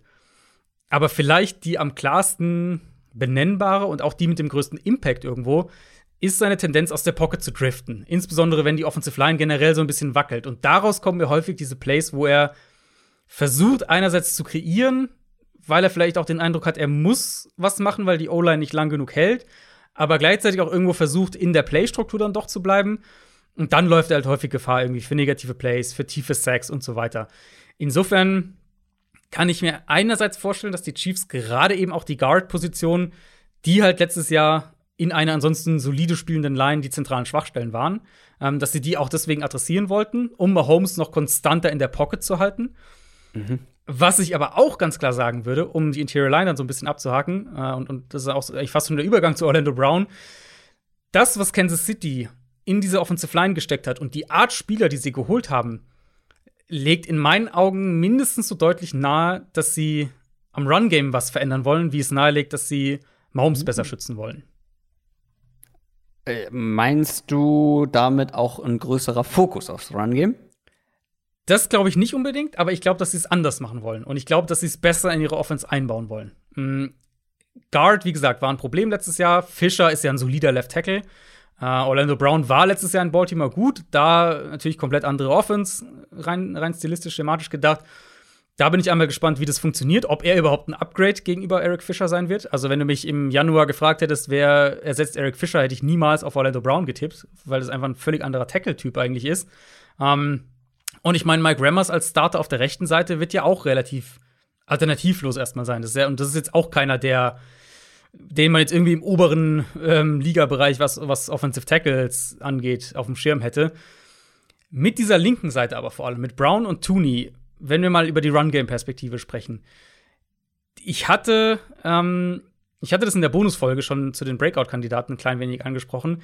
Ich könnte mir vorstellen, dass die Chiefs mehr über ein Power-Run-Game, über Man-Blocking im, im Run-Game gehen mhm, wollen und, und, mhm. generell eine klarere Identität im Run-Game suchen. Das heißt eben, also das heißt halt nicht, dass sie mehr laufen unbedingt, aber vielleicht halt, dass das Run-Game besser in die Offense eingebaut wird und Run-Game und Passing-Game besser miteinander koordiniert werden. Und diese linke Seite der, der Line, diese, diese beiden Spieler, die sie da ja richtig teuer geholt haben, Tooney und Brown, das sind beides richtig gute Power-Blocker. Und ich denke eben, deswegen auch Edward Hilaire mit in der Liste, ich denke, dass Edward Hilaire in so einer Offense, was das Run-Game angeht, auch noch besser ähm, zur Geltung kommen wird. Und das ist, also das klingt jetzt irgendwie marginal, aber das wäre ein deutlicher Shift bei den Chiefs, weil sie ganz klar ein Zone-Blocking-Team sind bisher. Mm, und mit den Spielern, die sie jetzt geholt haben, zeigt mir das relativ klar, dass sie mehr ein Power-Rushing-Team werden wollen und sagt für mich halt fast mehr darüber aus, was, wo sie im Run-Game vielleicht hinwollen, als über mögliche Auswirkungen auf das Passspiel. Natürlich war das auch ein Punkt mit dem Super Bowl im Hinterkopf, aber die Art Spieler, die sie geholt haben, sagt mir fast mehr, dass sie im Run-Game was ändern wollen, als dass sie sagen, äh, die Offensive Line war so schwach, wir müssen Mahomes besser schützen. Naja, aber man kann schon dafür argumentieren, dass Joe Tooney ja alleine schon ein großes Upgrade ist. Und Tooney für sich ist insgesamt natürlich ein Riesen-Upgrade, keine Frage. Ähm, das höre ich, das ist natürlich, ähm, das ist, äh, wie sagt man das? Schon wieder, ich, dass ich auch immer Sprichwörter noch verwenden will. Warum, warum sage ich es nicht einfach so, wie es ist? Ist Musik in Gold, deinen Ohren. Musik, ich habe die ganze Gold in meinen Ohren. Das ist irgendwas ja, hoffentlich falsch. nicht. Ähm, nee, war das nicht früher eine, eine, eine Foltermethode? Mit Gold, jemanden mit geschmolzenem Gold? Ähm, da, jemanden, äh, also nicht Folter im Sinne von Foltern, sondern im Sinne von Töten. ich glaube, früher wurden Menschen mit ge geschmolzenem Gold. Du bist doch der Geschichtsexperte. Ja, ich bin zwar, also, aber kein Folterexperte, muss ich dir leider sagen. Ah, ja. Na gut, kein Folter-Podcast mit Adrian Franke. ähm, es ist auf jeden Fall weder Gold, äh, es ist sowohl Gold als auch Musik in meinen Ohren, wenn du sagst, ja. Clyde Edwards Hilaire könnte aufblühen in dieser Offense. Ich bin generell gespannt auf, auf ihn, weil ähm, ja, man kennt jetzt, hat jetzt schon häufiger erlebt, dass Running Backs direkt schon im ersten Jahr irgendwie einen großen Impact haben und er war ja auch nicht, nicht schlecht, gar keine mhm. Frage. Trotzdem hat man es auch in der Geschichte schon häufiger mal gesehen, dass Running Backs auch im zweiten Jahr, dass auch die noch einen größeren Schritt machen können. Äh, der, die müssen sich auch erstmal ins Tempo der NFL gewöhnen und ähm, ich glaube, Clyde Edwards Hilaire hat noch Potenzial nach oben, vor allem nach wie vor auch im Passing Game. Ähm, da bin ich gespannt, ob er da mehr zu tun bekommt. Äh, hinter dieser potenziell besseren Line, ja, auch im Run Game. Kein Livian Bell, der da zwischendurch mal mit reinfunkt. Mhm. Ähm, bin ich sehr gespannt drauf. Okay, erste Baustelle Offensive Line. Zweite Baustelle. Ich schaue immer noch ein bisschen kritisch auf diese Receiver-Situation. Ja, ja. ähm, Tyreek Hill, klar, einer der besten, die es gibt in der NFL, aber halt auch eine sehr spezielle Rolle. Ein sehr spezieller Receiving, Receiver-Typ. Nicole Hartman, quasi vereinfacht gesagt sein Minimi. Sammy Watkins als Outside-Receiver ist weg. Jetzt hat man als Outside Receiver, als klassische Outside Receiver noch den Marcus Robinson ist noch da. Cornell Powell hat man gedraftet. Powell mochten wir beide gerne. Ähm, mhm. aber ist halt immer noch ein Fünft-Runden-Rookie. Mhm. Also da sollte man jetzt nicht seine, seine Hoffnung parken bei ja. Cornell Powell. Ja. Da ist schon ein bisschen Qualität flöten gegangen äh, ja. ohne Sammy Watkins. Ja, das sehe ich auch kritisch. Ähm, war auch ein Thema letztes Jahr ja eigentlich schon gewesen, weil Sammy Watkins zwischendurch verletzt war, aber auch nicht, ja. nicht auf dem Level war, wenn er gespielt hat, das er 2019 hatte. Und 2019 war ja echt ein, ein elementarer Bestandteil in der Offense, das darf man ja echt nicht vergessen, in, im Super Bowl-Jahr. Ähm, und für mich war das eben im Gegensatz jetzt zu diesen Line-Problemen, die sie dann teilweise hatten, die ja aber eben auch wirklich fluky waren, mit Verletzungen, war in meinen Augen war das ein, ein Thema im Super Bowl, aus dem man durchaus Schlüsse ziehen kann, weil die Buccaneers haben eben Kelsey und Hill in Coverage in den Griff bekommen und dann haben die Optionen daneben gefehlt. Und Kansas City hat es ja auch erkannt. Ich meine, wir, wir haben drüber gesprochen damals in der Free Agency, die waren an, an Tibor Hilton dran, die waren an Juju dran. Ja. Konnten sie aber halt nicht nach Kansas City holen im Endeffekt. Und jetzt hast du eben wirklich eine Situation, in der du eigentlich hoffen musst, dass, dass ja eigentlich fast schon beide, also Robinson und Powell, eine gute Rolle spielen können. Und, und klar, Michael Hartman ist auch noch da, aber das ist ja auch einer, den du eigentlich innen ähm, eher spielen lässt und, und für die ganzen Jet Sweeps und so weiter einsetzt und Screens und jetzt nicht als Outside Receiver. Und das Problem ist ja eben wirklich, dass Teams Hill und Kelsey viel mehr noch beide doppeln werden, wenn sie vor keinem anderen Receiver in Anführungszeichen mhm. Angst haben. Ja, und, mhm. und wir haben, wir haben letztes Jahr eine, eine Veränderung in den Personell-Groupings gesehen bei Kansas City. 2019 noch richtig viel 12 Personnel gespielt, also mit den beiden Titans fast ein Drittel der Offense waren 12 Personnel. Letztes Jahr das ist deutlich zurückgegangen, nur noch 18 Prozent, dafür über 70 Prozent 11 Personnel. Das war eine der höchsten Quoten in der NFL. Also, sie, sind, sie haben den Übergang gemacht von, von einer zwei tight offense mehr zu einer drei receiver offense Den zweiten Tight sehe ich jetzt auch nicht wirklich. Also, ich schätze schon, dass sie grundsätzlich dabei bleiben wollen. Die Frage ist dann eben wirklich, welche Receiver sind es und haben sie die Qualität außerhalb von, von Kelsey und Hill, um Defenses dazu zu bringen, mh, zumindest sich nicht komplett auf die beiden zu fokussieren. Und natürlich ist Kansas City immer noch der Fall, was ich ja so oft betone, so eine der, der, der Kernkompetenzen sozusagen. Sie haben Mahomes individuelle Qualitäten, aber sie nutzen die nicht als Rückgrat der Offense, sondern on top gewissermaßen. Und die Offense-Struktur trägt sehr, sehr viel. Also, wenn wir uns einfach mal anschauen, letztes Jahr ja, fast 40 Prozent von Mahomes Pässen kamen per Screen oder Play Action. Also Best Pässe, wo er logischerweise viel Hilfe dann auch bekommt vom Scheme. Er hatte sieben Touchdowns bei Screenpässen, mit Abstand die meisten in der NFL. Wir haben viele Jet Sweeps, haben wir schon angesprochen, auch mit, mit dann Nicole Hartman allen voran, aber natürlich auch mit Tyreek Hill. Wir haben relativ wenige Bälle in enge Fenster. Wir haben ähm, trotzdem eine Offense, die wirklich ja diese, die Mitte des Feldes, diesen Money-Bereich, Mitte des Feldes, 8 bis 15 Yards tief, sehr, sehr gut attackiert. Ähm, sie sind, denke ich, das Team, das am meisten den Tight End auf der Backside der Formation isoliert, also dass du drei Receiver auf der einen Seite hast und den Tight End auf der anderen Seite und dadurch eben Matchups forcierst, also die Defense dann sozusagen zwingst, eine Entscheidung zu treffen, wen stellst du da hin? Und wir haben auch gesehen, dass Defenses das versuchen mit einem mit einem Denzel Ward beispielsweise in den Playoffs und dass das auch nicht funktioniert hat. Also die Offense, das Grundgerüst der Offense plus Mahomes ist schon unheimlich stark. Wir reden ja aber bei Kansas City eben davon, was ist denn, wenn es halt in den Playoffs und oder im Super Bowl dann gegen die absoluten Top-Defenses geht, hast du da dann diese letzten Prozentpunkte. Und da bin ich echt skeptisch, was die Outside-Receiver angeht. Ja, und da bin ich auch sehr gespannt drauf, wie sie es wie sie's lösen nächstes Jahr. Lass uns noch über die Defense sprechen. Ähm, die Defense der Chiefs hatte so ein bisschen Probleme letztes Jahr. Gerade gegen den Run. Der Pass Rush Mal abgesehen von Chris Jones, war jetzt auch nicht so dolle. Äh, was hat man getan, um diese Defense besser zu machen dieses Jahr? Hm. Ähm, man hat äh, Jaron Reed geholt. Ich weiß nicht, zählt das? Ähm, man ja. hat was getan. Man hat was getan, ja. Also, Kernproblem für mich bleibt da einfach, dass sie zu wenig von ihrem Foreman-Rush bekommen.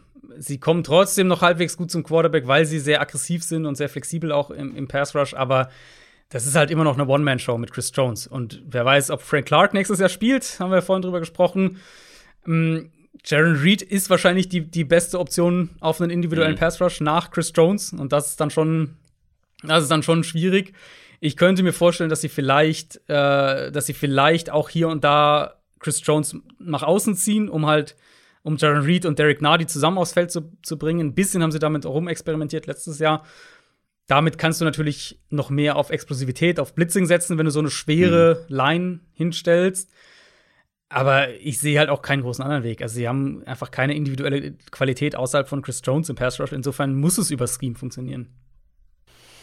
Ja, und dahinter ähm, gibt es da noch Dinge, die dir vor allem kritisch ins Auge springen. Also, ähm, auch an der Secondary hat sich ja jetzt auf den ersten Blick zumindest nicht wahnsinnig viel getan. Ein paar Sachen hat, haben sie aber doch verändert. Ähm, wie schätzt du die Secondary ein? Ja, ich finde es schon spannend eigentlich, wie Kansas City die, die Defense plant. Klar, der Großteil der Ressourcen steckt einfach in der Offense und ja. insofern musst du gewisse Schwachstellen in der Defense dann auch hinnehmen.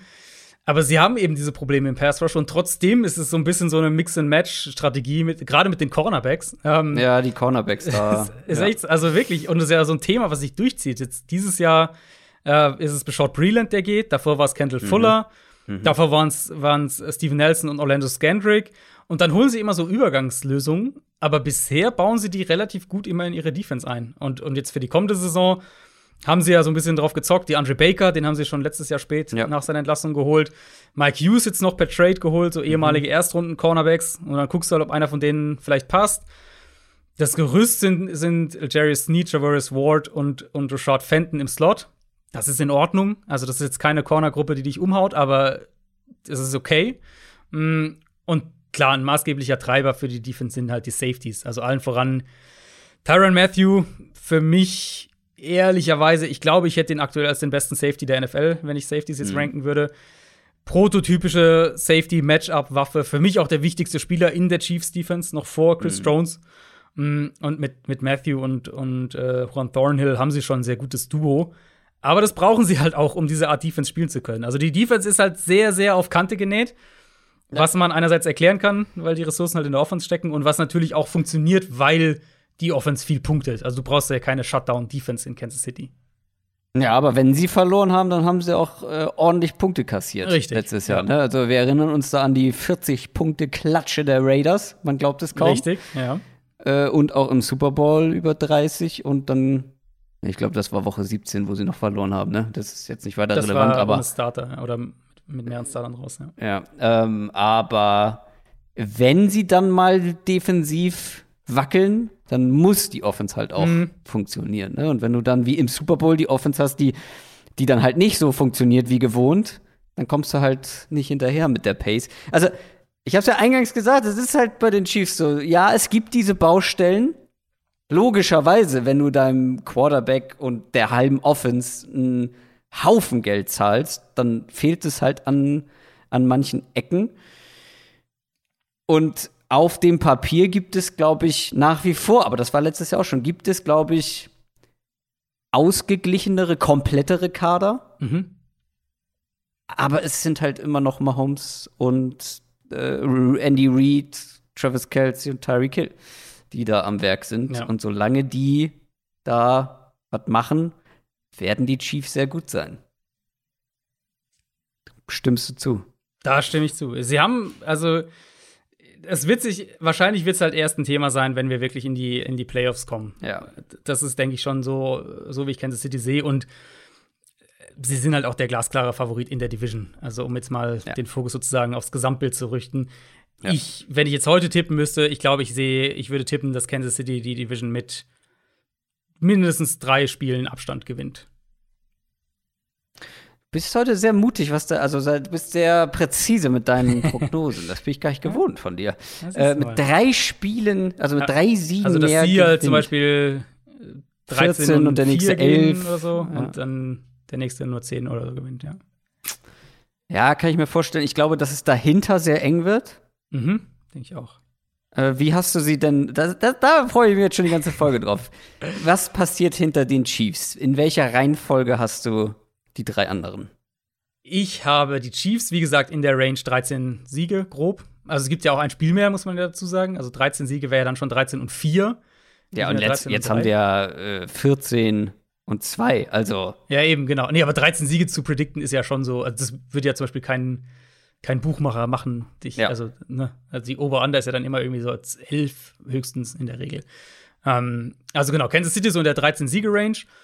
Dann einen klaren Cut ich habe die Chargers auf zwei, aber ich habe sie mit dem gleichen Rekord letztlich wie die Raiders. Also Chargers und Raiders habe ich beide in der neuen Siege-Kategorie. Und dann habe ich Denver noch mal einen Ticken dahinter Richtung sechs, sieben Siege. Warte mal, habe ich die Raiders verpasst? Raiders, also Raiders und Chargers sozusagen gleich auf. Chargers so, auf zwei, so, Raiders okay. auf drei, aber beide halt in der neuen Siege.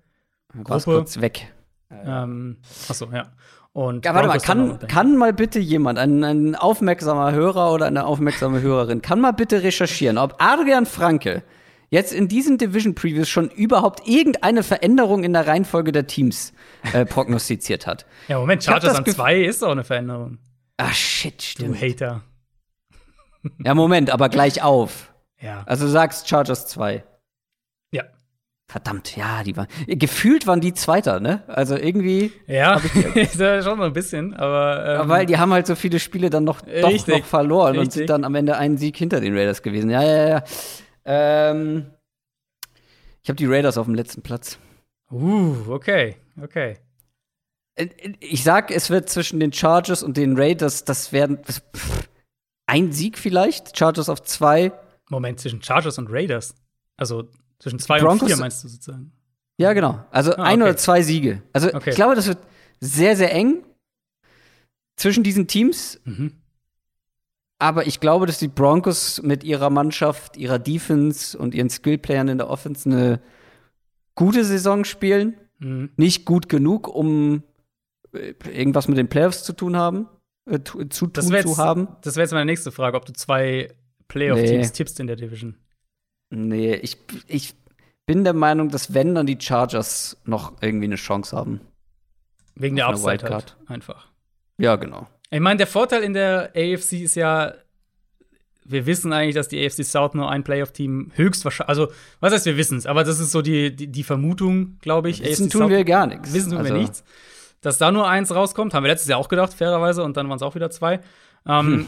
Und dass die AFC North wahrscheinlich nicht ganz so stark sein wird, dass Pittsburgh vielleicht abfällt im Vergleich. Insofern, ein Spot wäre ja eventuell da, so um reinzukommen mit zehn Siegen, könnte ich mir vorstellen. Ähm, aber ich, ah, ich tue mich auch schwer, die Chargers in die Playoffs zu tippen, trotz Hype und allem. Ich glaube halt, wie gesagt, was ich vorhin gesagt habe, dass der Also, Saisonstart ja. echt schwer wird. Und dann eher so in der zweiten Saisonhälfte gehen sie noch mal so richtig ab, aber am Ende fehlt halt irgendwie ein Sieg oder sowas. Ja, aber wenn, dann die Chargers irgendwie. Also Broncos muss schon echt viel zusammenlaufen und Raiders müssten mich in vielen Teilen individuell einfach überraschen, glaube ich, ähm, um da in Frage zu kommen. Also, Mhm. ja, ja, würde ich mit. Also, ja, Broncos mal, ist halt, schöne Wette, schöne Wette. ja, Mehr Siege, Broncos oder Raiders? ich sag Raiders. Ich sag Broncos. Broncos Da, sind da halt. spricht aber auch, da spricht auch der Frust aus mir. gebe Ich glaube auch. Man, man könnte halt echt sagen, also die, die, die Übung sozusagen ist, ist halt ist an sich Quatsch, aber man könnte ja, wenn wir den Quarterbacks mal ausklammern, könnte man ja echt sagen, die Broncos haben den stärksten Kader in der Division. Finde ich. Wenn du Den Quarterback ignorierst. Ja, ja, ja. Ähm, Also auf jeden Fall den komplettesten. also sie haben auf jeden Fall die beste Defense, finde ich, vom Ja. Kader her in der Division. Ja. Und dann haben wir vorhin gesagt, sie haben vielleicht das beste Waffenarsenal in der Division. Ja. Und O-Line haben sie nicht die, die beste, Line aber zieht halt noch ein gutes Genau. Stück runter. Aber sie sind auf jeden Fall, sie wär, ohne, wenn wir Quarterbacks ausklammern würden, wären sie recht weit vorne. Ähm, aber Ja, und vielleicht sind sie, ich, ich sage ja jedes Jahr, es gibt immer dieses eine Team, was allein durch ihre Defense richtig weit Ja, kommt. Das, das- ist dann so ein, ja. so ein Outlier und das hat Vic Fangio schon mal gezeigt mit den Bears. ja, das. Das waren die Jaguars mal. Also, weißt Mhm. du, so ein Team, was einfach. Die Offense ist so, pff, okay, und der Quarterback. Ich meine, ein, ein ähm, na, wie heißt äh, wie, äh, Blake the Snake? Äh, Bortles. ähm, ja, äh, absolut. ich meine, das ist, also, entscheide dich. Drew Lock, Teddy Bridgewater oder Black Bortles? Bridgewater. Ja, und äh, Blake Bortles war mit einer okayen Jaguars Offense Mhm. im, in dem äh, Championship Game. Kurz vor dem Super Bowl, ja. Ja, ich meine, wir hatten es ja letztes Jahr, hatten wir das ja Team ja auch mit Washington. War ja im Prinzip das gleiche Thema.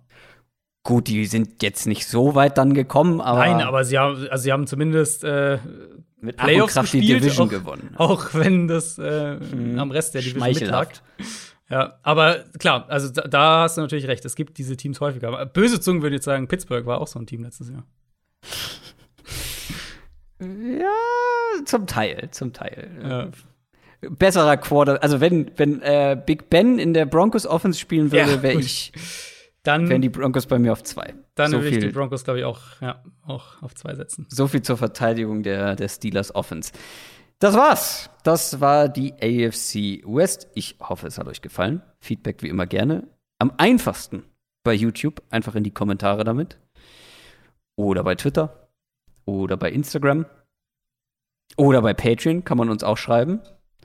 Ähm, denkt dran, Anmeldephase für die Downset Talk Fantasy Football Bundesliga läuft noch bis zum 25. Juli. Auf jeden Fall anmelden über unsere Homepage. Habe ich was vergessen, Adrian? Hm, wollen wir teasen, was wir noch planen für, für Anfang kommender Woche? Oder wollen wir das geheim halten?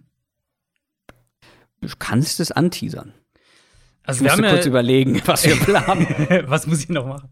Wir haben ja, wir haben ja unsere große äh, Downset Talk Hörerumfrage gemacht, bei der dann auch unterm Strich über 1000 Leute teilgenommen haben. Das Mhm, freut uns natürlich. stimmt. Vielen Dank äh, schon mal dafür. Und wir wollen das natürlich auch nicht einfach so verstreichen lassen, sondern wir haben es jetzt mal einigermaßen ausgewertet. Wir werden auch noch mal im Detail dann nach jeweils nach der Auswertung sozusagen werden wir auch im Detail drüber zusammensprechen. Und ähm, dann wird es eine Bonusfolge geben. Wahrscheinlich, wir haben jetzt mal Wochenende oder Anfang kommender Woche ins Auge gefasst dafür. Und da wollen wir eben über die, über die, ja, über die Auswertung im Prinzip sprechen. Also, was ihr gesagt habt, was euch gefällt, was wir am Podcast dann eventuell auch ändern wollen. Also, Mhm. darum ging es ja auch letztlich konkret. Die Sachen wir vielleicht anders machen wollen. Und ähm, genau, darauf könnt ihr euch freuen. Das wird eine, ich glaube, eine Supporter-Bonus-Folge sein, wenn ich, äh, wenn ich das richtig im Ja. Kopf habe. Das planen wir auf jeden Fall. Da ist mir aber noch eingefallen, weißt du, welcher Quarterback dank einer guten Defense auch mal weit in den Playoffs gekommen ist? Äh, kürzlich oder? ja, gut, weit gekommen ist, äh, ist, ist äh, viel gesagt. Mitch Trubisky, liebe Leute. Mitch Trubisky. Ja, also gleicher alles ist möglich für die Gleicher Broncos. Headcoach. Ja, stimmt allerdings. Gut, das soll es für heute gewesen sein, liebe Leute. Wir hören uns spätestens nächste Woche Donnerstag. Macht's gut. Tschüss. Ciao, ciao.